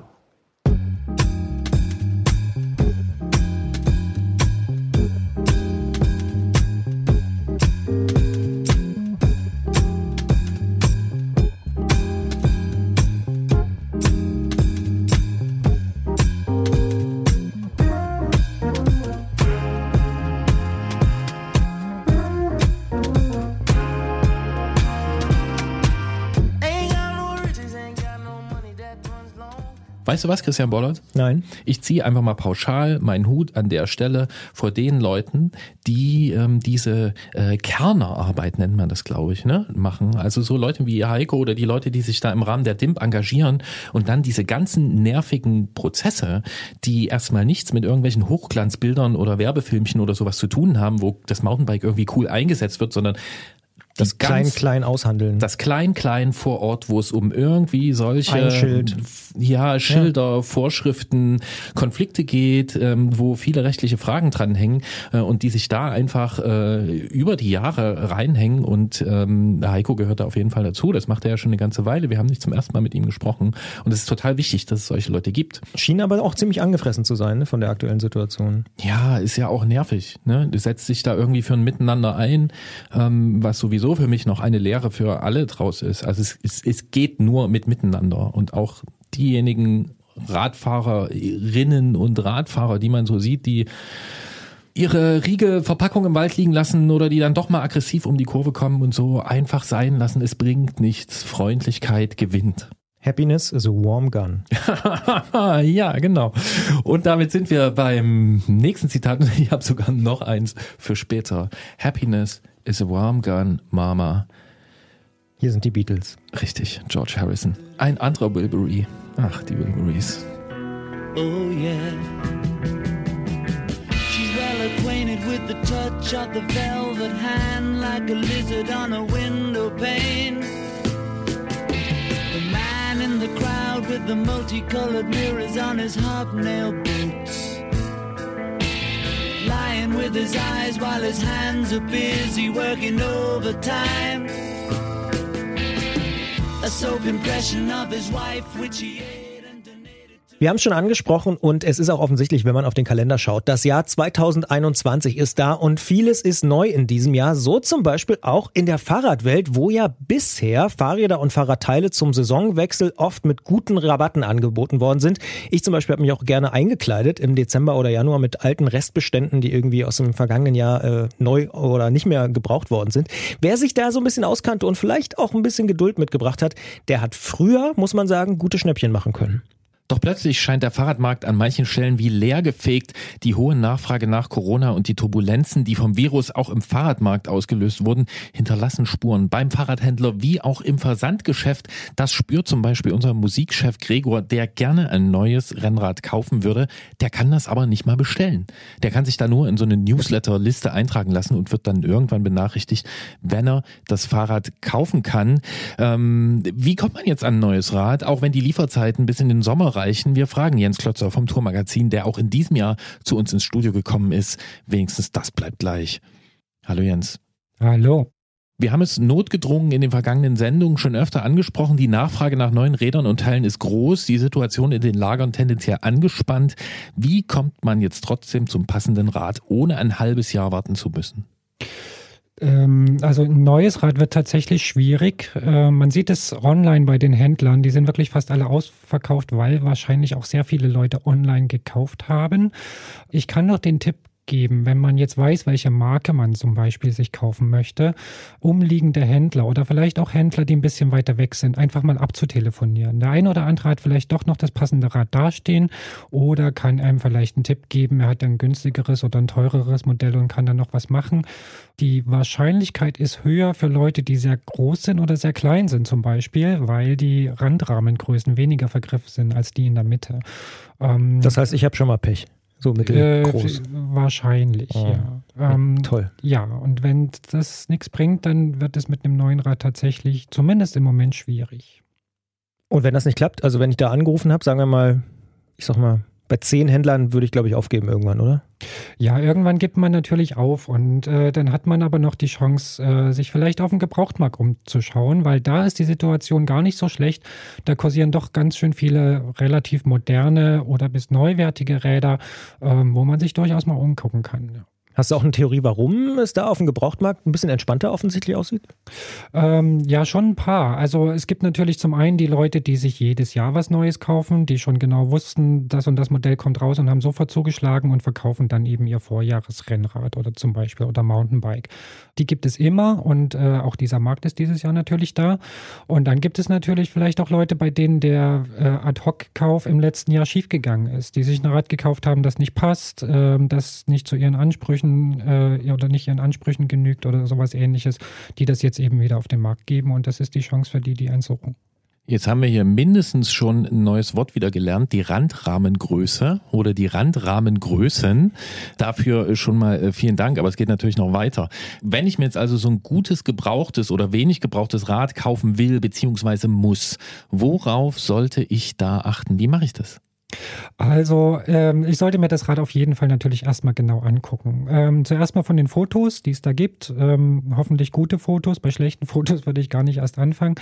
Und würde erst mir angucken, äh, ist es das Modell, das ich suche? Und äh, dann schaue ich mir mal an, wie war das Modell zum Beispiel ausgestattet, als es auf den Markt kam. Per Google-Suche mit den Bildern. Und dann schaue ich mir an, ob die Schaltung noch original ist, die daran verbaut ist und die ganzen Teile und so weiter.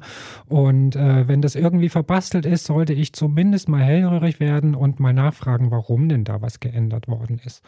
Der Zustand von so einem Rad ist natürlich wichtig. Ähm, wie viel ist es schon gefahren? Gibt es irgendwelche Sturzspuren und so weiter, Lackschäden? Das geht dann natürlich alles mit in die Preisgestaltung äh, mit ein. Und äh, ja, und da kann ich mir schon mal angucken, ob das das Rad ist, was ich suche, ob es mir passt. Und äh, ansonsten hinfahren und sich das Rad genau angucken. Das heißt, mit den Fotos kann man schon mal so ein bisschen zum allgemeinen Zustand vielleicht was erfahren, aber eben, wenn man genau hingucken kann und hoffentlich äh, ermöglichen das die Fotos, dann sehe ich ja vielleicht auch die Ausstattung und mögliche Änderungen. Wo würdest du denn sagen, naja, so ein bisschen Umbau ist auch okay oder akzeptabel oder vielleicht ist ja sogar eine bessere Schaltung beispielsweise dran oder so? Genau, deswegen sagte ich äh, herausfinden, warum da umgebaut ist. Also ein Satz neue Reifen zum Beispiel ist völlig normal oder wenn jemand sein Fahrrad aufwertet mit einem neuen Laufradsatz, was irgendwie leichter ist und so weiter. Das äh, ist natürlich akzeptabel und äh, kann das Rad mitunter auch besser machen. Vorsicht ist jetzt angesagt bei solchen so, so Leichtbaufreaks, ne, die so wahnsinnig leichte Teile verbauen. Die können manchmal äh, in der Funktion irgendwie nicht so toll sein und äh, da würde ich dann vielleicht eher die Finger von lassen. Verschleißteile sind natürlich auch in Ordnung. Ich würde mir aber dann unbedingt angucken, wie sehen denn die anderen Verschleißteile aus. Also jetzt hat das Rad zum Beispiel neue Reifen und neue Ritzel und eine neue Kette, aber die Bremsflanken sind durch. Dann ist das ein Zeichen, dass das Rad doch schon sehr, sehr viel gelaufen ist und dann sind auch andere Teile in Mitleidenschaft gezogen spiele ich mal den Verteidiger der Leichtbaufreaks. Die sagen doch, naja, ist doch aber besser, ist doch viel leichter jetzt. Ist viel besser, also naja, leichter ist nicht immer besser, äh, im Gegenteil. Also zum Beispiel, wenn jemand eine super leichte Kurbel äh, verbaut, meistens schalten die nicht sehr gut. Äh, und die Originalkurbeln von den Schaltungsherstellern sind dann schon besser leichte Carbonlenker, Vorbauten, Sattelstützen, solche sicherheitsrelevanten Teile, das ist immer ein Risiko. Ähm, man kann die schon beim Klemmen beschädigen und ähm, dann ist halt, wenn dann Sturz noch dazu kommt, ist halt die Frage, wer kommt dafür auf und der, der das gebrauchte Rad verkauft hat, bestimmt nicht. Jetzt reden wir hier so locker flockig drüber, dass du zum Beispiel sagst, ja, die Bremsflanken einfach mal angucken, wenn das Rad denn noch Felgenbremsen hat. Äh, was mache ich denn, wenn ich das nicht einschätzen kann? Soll ich dann einfach die Finger davon lassen? Besser ja oder noch besser jemanden zur Rate ziehen, der sich damit auskennt und der das einschätzen kann. Gib doch mal deine Telefonnummer durch. Nein. Und bevor Jens jetzt mit ganz vielen Beratungsanfragen bombardiert wird, die er natürlich nicht alle leisten kann, weil er hat so viel zu tun in der Technikredaktion, machen wir hier einen kurzen Cut für die Sendung und sprechen aber im Podcast gleich weiter. Vielleicht können wir die Fragen nämlich auch gleich noch hier im Gespräch klären. Vielen Dank, Jens. Ja, danke ebenso. Und das machen wir jetzt einfach, indem wir einfach noch mehrere Fragen stellen und die erste kommt von Gerolf. Nun ist es ja nicht nur so, dass die Preise für Neuräder anziehen oder dass diese Räder gar nicht zu haben sind und deswegen die Preise auch anziehen, sondern es gibt auch einige Leute, die sagen, Mensch, auch gebrauchte Räder sind richtig, richtig teuer geworden. Gibt es da irgend sowas wie eine Faustformel oder eine Schmerzgrenze, die man im Hinterkopf haben sollte, um da so einen fairen Preis zu ermitteln? Ja, also so eine, so eine Liste wie bei Autos gibt es bei Fahrrädern nicht. Äh, da gibt es so die viele schwacke Liste. Die, die berühmte schwacke Liste. Die was? Ähm, äh, Da muss ich mich hier als totaler Auto-Newbie. Schwackelliste, ist das so eine Art Online. Äh, Das ist nicht mal online, das gab es früher sogar mal geprintet. Ähm, Ah, als- als Buch. und da konnte man quasi das Modell mit Baujahr und Ausstattung und Laufleistung tabellarisch einordnen, wie hoch dann der Ah, Gebrauchtpreis okay. ist. Ähm, sowas gibt es für Fahrräder natürlich nicht. Sollte man Ähm, vielleicht mal anfangen. Ja, man, man soll sich natürlich auch trotzdem nicht über den Tisch ziehen lassen ähm, bei der hohen Nachfrage mit den Preisen. Ich sag mal so, also wenn das Rad noch neuwertig ist und äh, jetzt fast nicht benutzt, äh, dann würde ich mal so zwei Drittel des Neupreises ansetzen, ähm, wenn es vielleicht sogar noch das aktuelle Modell ist. Ähm, weil man muss bedenken, man hat jetzt eine verkürzte oder vielleicht gar keine Garantie mehr als Zweitbesitzer und äh, zwei Drittel des Neupreises sind da schon eine gute Sache und Ansonsten ein gutes gebrauchtes Rad, ähm, nicht älter als zwei oder drei Jahre, kann man schon mal die Hälfte des Neupreises ausgeben.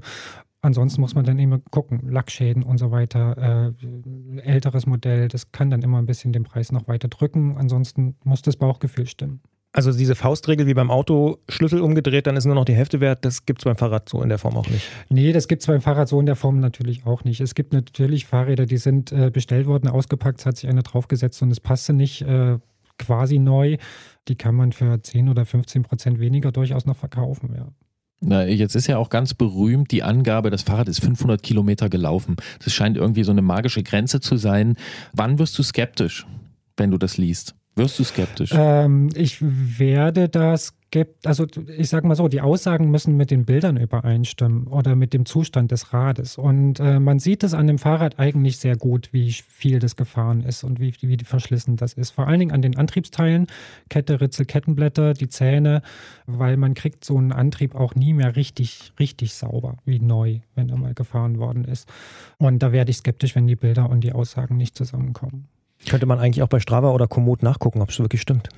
Na, der kann ja mehrere Fahrräder haben, dann wird es schon wieder schwierig. Also Christian Bollert hat sich für 2021 ganz viel vorgenommen. Er ist ja auch im Antritt ganz investigativ unterwegs. Das können wir natürlich nur begrüßen. Jetzt wissen wir ja, dass du äh, aus der Rennradecke kommst, also von den Rädern mit den sogenannten richtigen Lenkern. Ähm, wie sieht's denn aber mit anderen äh, Radtypen aus? Also ich sag mal, bei einem E-Bike muss ich da noch auf andere Sachen achten oder zum Beispiel auch bei einem Mountainbike mit Federelementen? Äh, ja, äh, natürlich muss man, je mehr Technik da drin steckt, beim Rennrad ist wenig Technik drin, ähm, aber je mehr Technik da drin Zum steckt, auf, auf immer mehr Sachen achten. Also bei den, bei den Mountainbikes, da, da verschleißen die Dämpfer, schlagen die Lager in den Gelenken aus und so weiter. Bei den E-Bikes sind es natürlich die Akkus, die äh, vom Verschleiß betroffen sind. Im Grunde müsste man da ausprobieren, ob der Akku noch seine volle Leistung hat, was natürlich beim Gebrauchtkauf schwierig wird. Und ähm, ich glaube, ich würde kein gebrauchtes E-Bike kaufen, würde ich eher abraten. Aber gibt es nicht die Möglichkeit, sowas wie Ladezyklen äh, mir anzeigen zu lassen? Also wie oft ist das Ding schon geladen worden? Gibt es bei manchen Modellen, ja, daran kann man sich ein bisschen orientieren. Ähm, es gibt natürlich auch bei großen Herstellern kann man die Akkus austauschen und man kann einen neuen Akku dazu kaufen. Die sind natürlich teuer und mehrere hundert Euro und das muss man dann irgendwie mit einrechnen in den, in den Preis, den das Fahrrad kostet. Ja, da muss man dann im, von Fall zu Fall eben entscheiden. Mit der Zunge kann man es nicht testen. Ne? Ich glaube nicht. Stichwort investigativ, da Gerolf mich ja in diese Ecke gedrängt hat. Ähm, es gibt ja auch immer wieder die Frage, gerade wenn es um gebrauchte Fahrräder geht, oh, wie gehe ich sicher, dass es nicht ein geklautes Fahrrad ist? Kann man das irgendwie? Äh, man kann das irgendwie, ähm, also gerade bei jungen Rädern ist es häufig noch der Fall, dass irgendwie eine Rechnung da ist oder sowas wie ein Fahrradpass oder sowas. Das ist auch keine hundertprozentige Sicherheit. Sowas kann man natürlich fälschen, aber ich sag mal so, wenn das Gesamtbild stimmt, ja, wenn man irgendwie guckt, mit wem habe ich es zu tun, kennt er sich mit dem Fahrrad aus, ähm, passt er zu dem Rad, also passt er drauf und äh, so kann man sich zumindest ein gutes Bauchgefühl verschaffen. Das wäre auch mein Rat. Hm, du scheinst also eindeutig für einen Kauf von Angesicht zu Angesicht zu plädieren, was ja dann auch eine Probefahrt beinhaltet, oder? Ja, unbedingt. Also ich würde äh, unbedingt schauen, dass ich das Rad äh, mir vor Ort anschauen kann. Und äh, für ein fast neues und relativ teures Rad kann man ja schon auch mal 50 Kilometer fahren oder so. Weil das hat mehrere Vorteile. Einmal eben, ich kann es genau in Augenschein nehmen. Von allen Seiten nah rangehen, ist da, sind da irgendwelche Sturzspuren, Lackrisse, äh, keine Ahnung. Die Verschleißteile mir genau anschauen. Ich kann eine Probefahrt machen. Ich kann final feststellen, ob ich auf das Rad gut passe, ähm, ob das einwandfrei fährt äh, und so weiter. Und ich kann eben auch äh, mit dem Verkäufer Kontakt aufnehmen und äh, mir anschauen, ist das eben passend und äh, werde ich dann nicht über den Tisch gezogen muss man jetzt in diesen Tagen natürlich auch ein bisschen gucken, wie weit darf ich mich überhaupt bewegen, beispielsweise, wenn ich mir so ein Fahrrad angucken will. Aber klar, ist. Äh, Stimmt, ja, ja, im Zweifel vielleicht ein bisschen ähm, warten. reservieren lassen und äh, warten, bis die strengen Beschränkungen vorbei sind. Absolut. Wenn ich mir jetzt äh, so Kompromisse überlege, du hast vorhin schon das Thema Rahmengröße angesprochen, wenn ich vielleicht einen Fehlkauf äh, finde, der dann aber vielleicht für mich passen könnte, wo würdest du sagen, mh, hm, da ist ein Kompromiss okay? Also klar, wenn jetzt jemand ein S-Fahrrad äh, findet und er ist selber XL, wird wahrscheinlich nicht hinhauen, aber wie weit würdest du gehen? Wo kann man noch Kompromisse machen? Es kommt natürlich auch ein bisschen aufs Rad drauf an. Also so Trekkingräder und ganz besonders E-Bikes, äh, die gibt es manchmal nur in drei Größen klein, mittel, groß und da sind die Abstufungen sehr, sehr grob und da kann man dann eben auch viel dran einstellen, dass man drauf passt. Bei Rennrädern ist es häufiger der Fall, dass die sehr eng abgestuft sind. Da gibt es dann sieben, acht oder manchmal sogar zehn Größen ähm, und da kann man sich schon mal eine Größe vielleicht von der eigentlich passenden entfernen und den Rest dann irgendwie mit Sattel verschieben, längerer Vorbau dran oder so, ähm, kann man da schon ein bisschen was rausholen. Aber ich würde äh, ja auch hier wieder auf jeden Fall das Bauchgefühl bei der Probefahrt fragen, ob das noch geht oder nicht und äh, im Zweifel lieber nochmal warten und auf die nächste Gelegenheit. Investigativreporter Christian Bollert hat es eben schon ganz richtig angesprochen. Wenn du also dafür plädierst, dass man auf jeden Fall eine Probefahrt machen sollte, dann ist es ja wirklich angeraten, das jetzt erstmal auch in den nächsten Wochen sein zu lassen. Wir wissen noch nicht, wie lang die aktuellen Beschränkungen bestehen. Ich würde sagen, so ein Fahrradkauf, der kann durchaus in den Lebensbereich zählen, wo man sagen muss oder sollte. Das kann man sich durchaus erstmal klemmen. Vielleicht kommt ja dann eines schönen Frühlingstages die Situation, dass man sich wieder irgendwie freier bewegen kann. Gehst du denn davon aus, dass sich auch so ungefähr im Frühjahr oder im Sommer auch dann die Lage im ganz normalen Neuradmarkt entspannen wird? Oder was denkst du, wie lang wird sich diese Situation so hinziehen? Also ich bin da sehr vorsichtig. Also früher auf jeden Fall nicht. Ich weiß, dass so die nächsten Lieferungen so Richtung späten April oder Mai kommen. Das heißt, im Sommer ist dann wieder ein Angebot da. Äh, was ich nicht einschätzen kann, ist, wie schnell ist das vergriffen?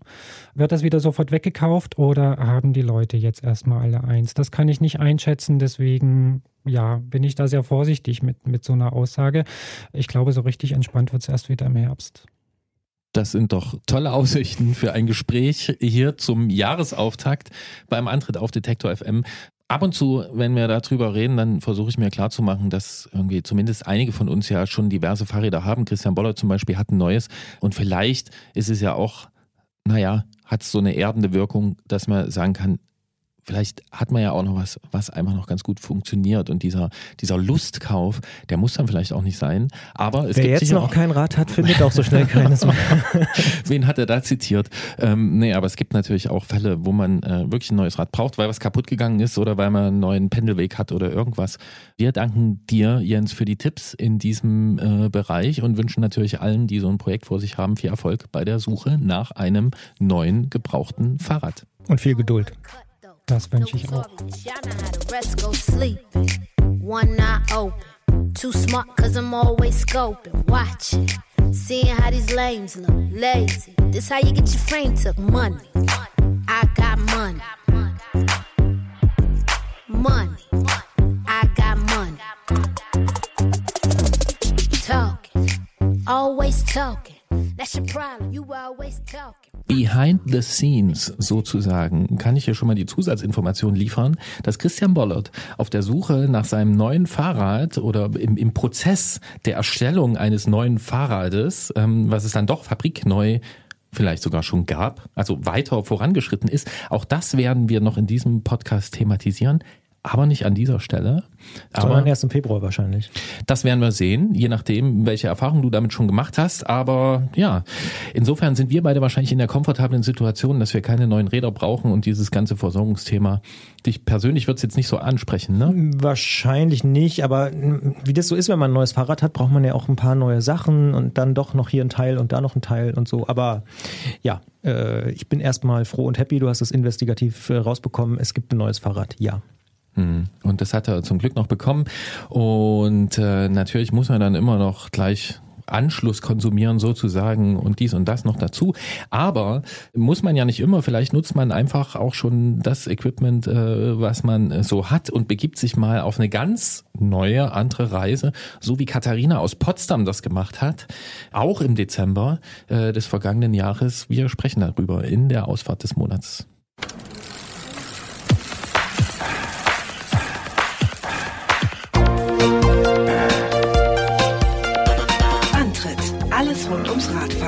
Detektor FM.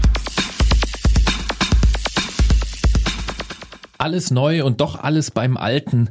Auch im dritten Jahrzehnt des neuen Jahrtausends funktioniert der Antritt auf Detektor FM in zwei Richtungen. In der Ausfahrt des Monats sprechen wir in jeder Ausgabe dieses Podcasts mit einer Person über ein Erlebnis, das er oder sie auf dem Rad gehabt hat oder mit dem Rad.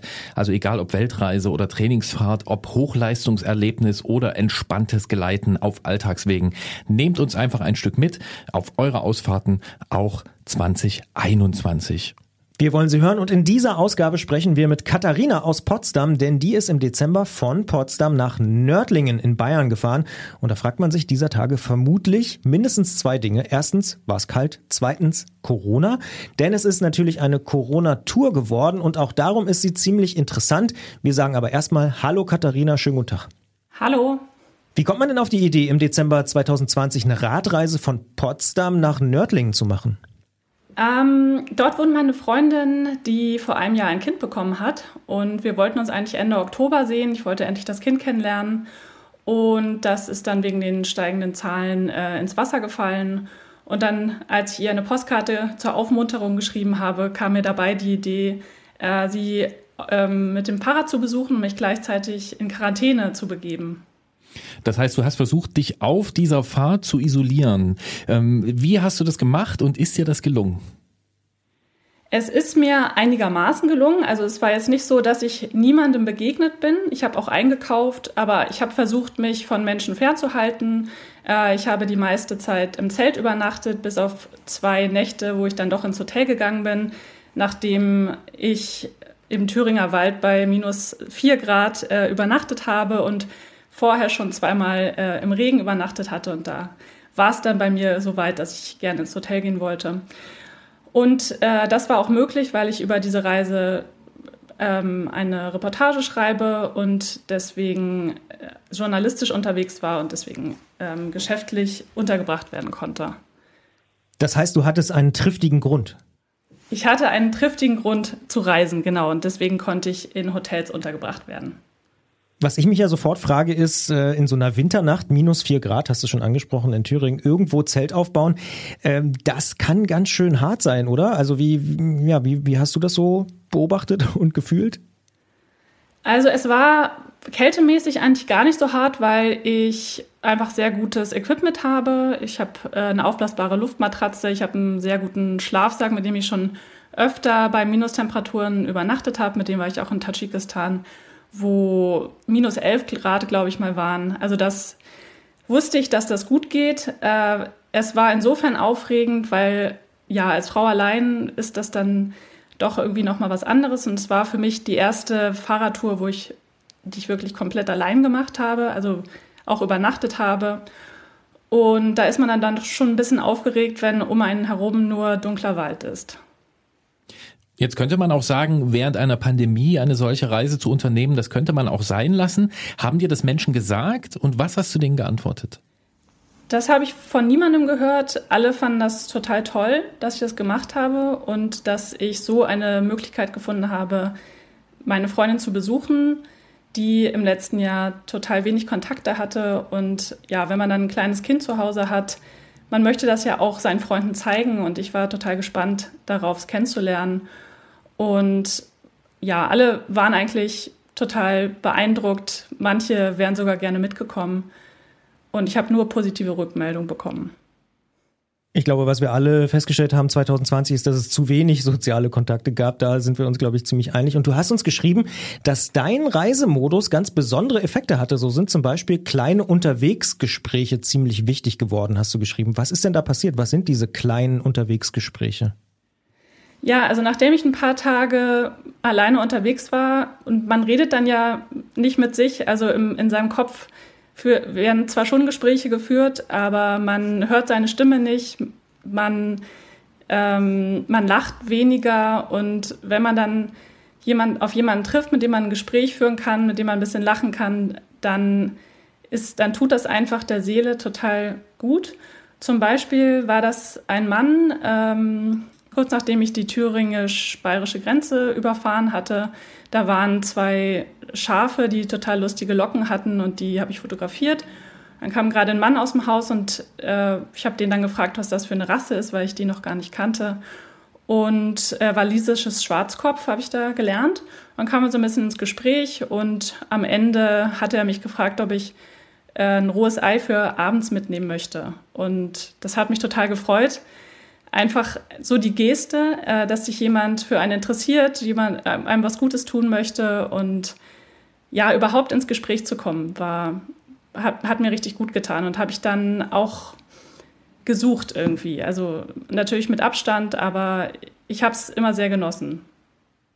Das äh, klingt natürlich super. Also wir freuen uns hier immer im Antritt, wenn wir neue Wörter lernen oder auch neue äh, Tierarten oder Tierrassen äh, kennenlernen. Walisisches Schwarzkopf, Christian Bollert hat sich gleich notiert.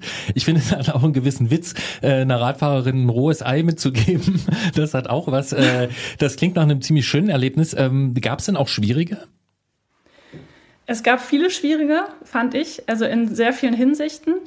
Also zum einen, weil man alles mit sich ausmachen muss, jede, ja, ähm, jeden Regen, jede, äh, jede Landstraße, die, wo zu viele Autos drauf fahren, ähm, da kann man mit niemandem drüber reden. Das muss man alles, äh, äh muss man alles mit sich ausmachen. Die ganze Motivation muss man aus sich selbst herausholen. Das ist schon was anderes, als wenn man zu zweit unterwegs ist, wo man sich dann auch mal auskotzen kann. Gerade auch ähm, über den Gegenwind, den ich äh, auch viel hatte auf dieser Reise. Und eine ja, unangenehme Situation, die hätte ich wahrscheinlich zu zweit überhaupt nicht so wahrgenommen, war ähm, im Thüringer Wald. Da bin ich eine einsame Landstraße gefahren und habe einen SUV mit laufendem Motor parken sehen. Dann habe ich mich irgendwie gewundert, was macht er, warum hat er seinen Motor laufen? Und dann habe ich den wieder vergessen und eine halbe Stunde später begegnet er mir schon wieder mit laufendem Motor. Da hat er äh, wieder vor mir geparkt. Und dann, ja, dann, dann gehen halt, geht halt so ein Gedankenkarussell los. Was, was macht er da? Warum parkt er da? Ähm, was mache ich hier eigentlich alleine als Frau im Dunkeln im, im Thüringer Wald? Und dann war es so, dass meine einsame Landstraße auf eine ziemlich große Landstraße getroffen ist, oder eigentlich nicht größer, aber da sind ganz viele LKWs gefahren und da wollte ich auf jeden Fall nicht im Dunkeln weiter drauf fahren. Ja, und dann äh, zurück wollte ich nicht, weiter nach vorne wollte ich nicht und dann geht man mit diesen Gedanken, biegt man in den Wald ab und äh, schlägt da sein Zelt auf und das war irgendwie nicht so angenehm. Aber ich bin dann auch, also ich habe es dann hingekriegt, da, da diese Gedanken wieder zu verdrängen, auch weil ich mich von sowas nicht zu sehr beeinflussen lassen möchte. Also ich möchte solche Reisen machen. Ähm, ja, natürlich in der Hoffnung, dass mir nichts passiert, aber das war nicht so angenehm. Da brauchte ich am nächsten Morgen ein bisschen Zeit, um die Nacht wieder von mir abzuschütteln. Das kann ich mir vorstellen. Das sind äh, auf jeden Fall, glaube ich, Gedanken und Erfahrungen, die man, die man dann eben nicht so leicht verarbeitet. Aber gibt es vielleicht auch das Extrem auf der anderen Seite? Gab es so einen Moment, wo du sagst, wow, dafür hat es sich gelohnt, loszufahren, all die Kilometer und auch alleine das so durchzustehen? Also die guten Momente, die haben auf jeden Fall überwogen.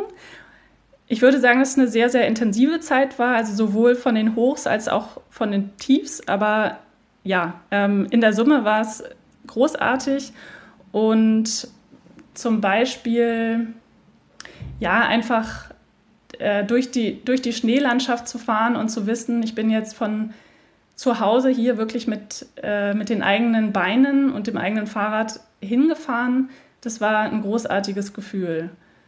Und auch äh, nach der totalen Erschöpfung, also am, am achten Tag, wo ich, äh, wo ich mir dann das Tour de France-Lied von Kraftwerk angemacht habe und mich die letzten Hügel hochgetreten habe, das ist ein großartiges Gefühl gewesen, zu wissen, ich habe das alles geschafft und ich bin von Potsdam nach Bayern im Winter allein durch gefahren und das zu schaffen, das ist ein wunderschönes Gefühl. Das klingt auf jeden Fall so. Wenn man jetzt heute darüber redet, ist ganz interessant, wäre es ja gar nicht mehr möglich. Ne? Also in vielen Landkreisen über 200 darf man nur noch 15 Kilometer sich bewegen, in manchen Bundesländern wie Sachsen sowieso komplett. Ähm, jetzt mal ins Heute über, übertragen oder in die nächsten Wochen. Würdest du das nochmal so machen unter den gleichen Bedingungen, wenn dann zum Beispiel das wieder erlaubt wäre? Ich brauchte nach der Reise ungefähr eine Woche, bis ich, bis ich mich wieder regeneriert habe. Und ich habe also nach einer Woche immer noch gesagt, so dieses Jahr nicht mehr. Aber mittlerweile bin ich, äh, bin ich wieder so weit, wo ich sage, sofort. Also es war großartig, war eine ganz, ganz tolle Erfahrung. Ähm, also ich müsste es jetzt vielleicht nicht im, im nächsten Monat wieder machen, weil es jetzt einfach noch, weil ich noch davon zehre von dieser Reise. Aber in Zukunft Unbedingt. Also ich habe jetzt diese Erfahrung gemacht, dass ich eben auch alleine mit dem Fahrrad verreisen kann und das war total schön, auch so viel Zeit mit sich auf dem Fahrrad zu haben und auch Strategien zu entwickeln und Tiefs irgendwie zu überwinden und ähm, mit den Hochs auch, also die auch alleine auszukosten, weil wenn man zu zweit ist, dann kann man natürlich drüber reden, dann, dann freut man sich äh, mit dem anderen zusammen und es ist aber, man kann sich aber auch alleine total freuen. Ähm, mit dem Kind, alles cool. Also das Kind, hat, hat sich gelohnt, als du das Kind gesehen hast? Hast du gedacht, es hat sich gelohnt, dahin zu fahren?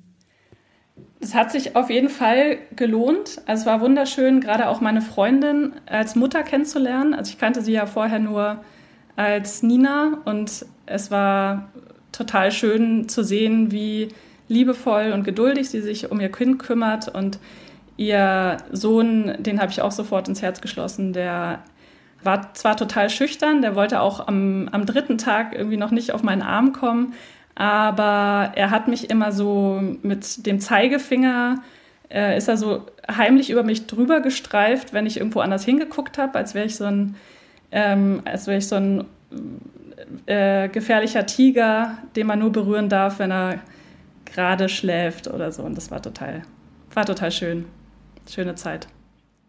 Und wer jetzt äh, erfahren will, was mit dem rohen Ei passiert ist, das dir dieser äh, Bauer oder Besitzer dieser äh, Schafe geschenkt hat, und wer noch mehr erfahren will, wie dieser Tiger aus Potsdam nach Nördlingen gekommen ist und noch viele Sachen mehr, äh, wo kann man das nachlesen? Meine Reportage wird im Magazin erscheinen, in das Magazin in der Februarausgabe dann äh, ja, kann man das machen, kann das äh, Magazin kaufen.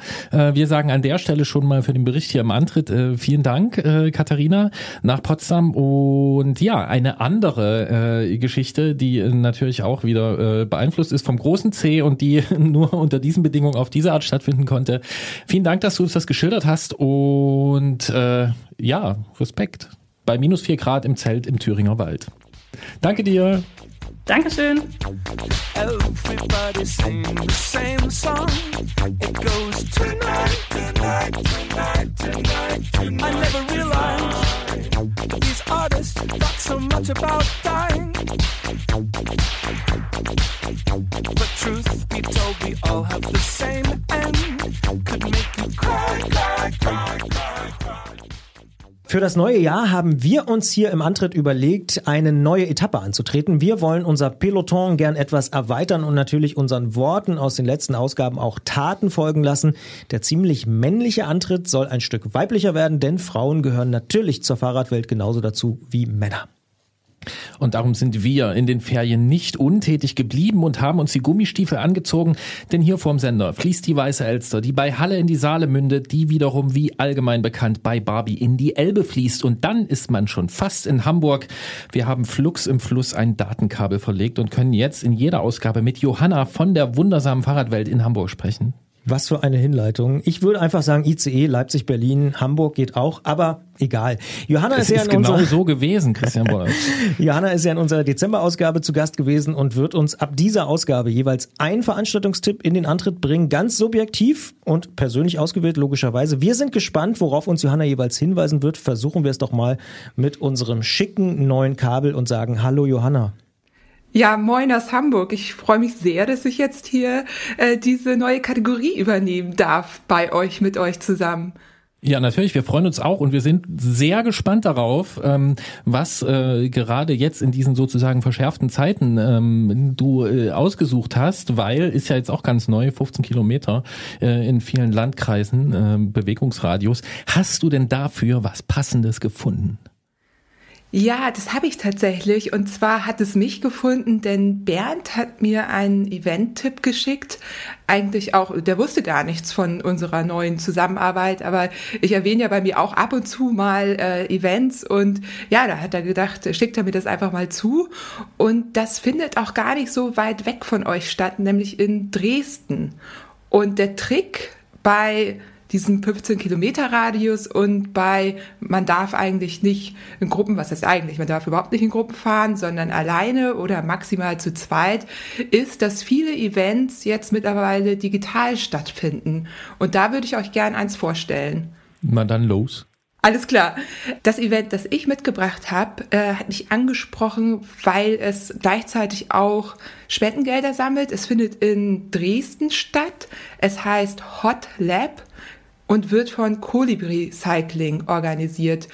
Das Team hat sich gedacht, irgendwie, wir müssen hier irgendwas machen und im ganzen Januar, vom 1. bis zum 31. Januar, kann man sich bei denen registrieren. Man bekommt dann eine Strecke, die ist 1,5 Kilometer lang. Ich nenne jetzt die Plattform, die findet man auf Komoot, diese Strecke. Der Trick ist aber, dass man einen Strava-Account hat und dann den da sozusagen das Segment abfährt. Also das kennen viele, man kann ja auf äh, Strava so Segmente jagen und kriegt dann nachher eine Zeit angezeigt. Und das nutzen die, also sie geben die Strecke auf Komoot raus, dann kann man da hinfahren. Das Ganze findet auf dem Heller statt. Das ist anscheinend ein Berg dort. Ich kenne mich in Dresden nicht so gut aus. Ich habe nur gesehen, dass, äh, dass es da so ein bisschen in, in Wald reingeht. Genau auf dem Heller findet dieses Event statt. Man fährt also hin, beziehungsweise davor registriert man sich auf der Seite von denen bei colibricycling.com, ähm, zahlt ein freiwilliges Startgeld. Das geht an einen Förderkreis für krebskranke Kinder und Jugendliche und deren Familien in Dresden, den Sonnenstrahl e.V. Da zahlt man halt ein freiwilliges Startgeld. Ich habe eben mal kurz geguckt, da sind schon so 400 Euro zusammengekommen, obwohl das erst ein paar Tage läuft. Also das finde ich super. Dann ist man registriert und dann ähm, fährt man diese Strecke und am Ende gibt es eine Top-10-Liste und die schnellste und der schnellste bekommt auch noch einen Preis. Also eine ziemlich super Sache. Klingt gut, äh, klingt auch, ja, irgendwie eine dieser, eine dieser Dinge, wo diese äh, Pandemie mit den neuen technischen Möglichkeiten zusammentrifft. Also klingt für mich danach allein in den Wald fahren, aber dann trotzdem irgendwie Gruppengefühl haben. Heller kenne ich, glaube ich, auch. Wenn es das Gebiet ist, an das ich gerade denke, bin ich dort auch schon mal ein kleines Rennen gefahren. Kann, glaube ich, ziemlich Spaß machen. Und äh, Hat vielleicht auch was mit Hellerau zu tun, Gartenstadt ja, das hat so? was, genau, Ja, das ja. geht, glaube ich, auch in die Richtung. Und ich meine, wenn man die Dresdner um was beneidet, dann ist es, glaube ich, die direkte Umgebung der Stadt, in der man ein bisschen anders spielen kann. Das kann man hier als Leipziger Leipzig so sagen, ja. Oder auch wahrscheinlich als bei Johanna in Hamburg. Ähm, Johanna, ansonsten gut ins neue Jahr gekommen?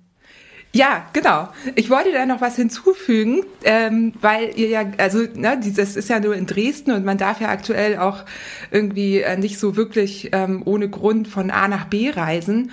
Und die haben auch noch, und da ist jetzt noch eine dritte äh, Online-Plattform im Spiel, die haben einen wöchentlichen Meetup-Ride auf Swift. Also wer auf Swift ist, jeden Donnerstag 18.30 Uhr fährt das Team dort zusammen. Also auch für alle, die jetzt nicht in Dresden sind, hätten die was im Angebot. Also vielleicht äh, schaut da auch gern mal vorbei. Und ja, zu deiner Frage, ähm, ich bin äh, gut ins neue Jahr gekommen, ganz ruhig, bisschen außerhalb von Hamburg. Ähm, ja, richtig erholt, entspannt und jetzt wieder zurück in der Stadt natürlich. Das hören wir sehr gern und wir hören auch sehr gern, dass es da noch diese vollkommen ortsunabhängige äh, Challenge gibt, an der man also über Swift teilnehmen kann. Und wenn es jetzt andere Veranstaltungen gibt, die ihr, also unsere lieben Hörerinnen und Hörer da draußen an den Geräten, äh, die ihr äh, in diesem Monat, ähm, an denen ihr teilnehmt, die sich für euch ermöglichen, vielleicht nicht in Dresden, sondern auch in anderen Städten oder Regionen, dann gebt uns doch Bescheid mit einer Mail an antritt.detektor.fm, auch mit Lob, Kritik, Anregungen und natürlich Ausfahrten des Monats. Und äh, dann werden wir auch im nächsten äh, Monat eine Ausfahrt haben und natürlich einen Veranstaltungstipp von Johanna. Unsere nächste Ausgabe, wann die kommt, das weiß mein charmanter Co-Moderator Christian Bollert. Ja, und zwar am 4. Februar um 20 Uhr im Wordstream auf Detektor FM wie gewohnt oder natürlich wenig später, meistens am nächsten Tag als Podcast. Okay, und dann sagen wir hier noch äh, schöne Grüße an die Elbe nach St. Pauli. Johanna, vielen Dank für diesen Tipp und wir sind schon sehr gespannt auf deine neuen Hinweise. Ja, ich auch. Danke euch. Sagt man eigentlich in Hamburg auch zum, nee, in Hamburg sagt man Tschüss, ne? Man sagt nicht Moin zum Verabschieden. Nee, man sagt Tschüss. Man sagt auf keinen Fall Moin Moin, sondern wirklich immer nur Moin und äh, genau. Und dann Tschüss und äh, ja, ich könnte jetzt anfangen zu singen, aber ich glaube, das erspare ich euch. Machen wir nächstes Mal. Und wir merken, wir werden in diesem Jahr im Antritt hier auch sehr viel so lokal, Kolorit, Sprachregelungen und sowas äh, lernen und äh, mitbekommen und darauf freue ich mich schon jetzt. Ich sage Tschüss und gute Fahrt und äh, explizit nicht Moin Moin. Tschüss. Dann bleibt mir jetzt auch nur äh, meinem Co-Moderator, den ich eben schon beschrieben habe, dem charmanten Ronan Keating des Fahrradpodcasts. Jetzt wird's Christian ganz, Bollert. Ja. Mhm. Ähm, siehst du, bis vorhin habe ich gedacht, ich hätte nicht so gute Laune. Das hat sich durch dich geändert und Och. durch Johanna und durch die tollen Sachen, die wir hier lernen durften. Ich hoffe, das geht so weiter in diesem Jahr. Sei gut unterwegs, 15 Kilometer Radius. Es gibt da einiges zu entdecken. Ich sag einfach Tschüssi. Bye, bye.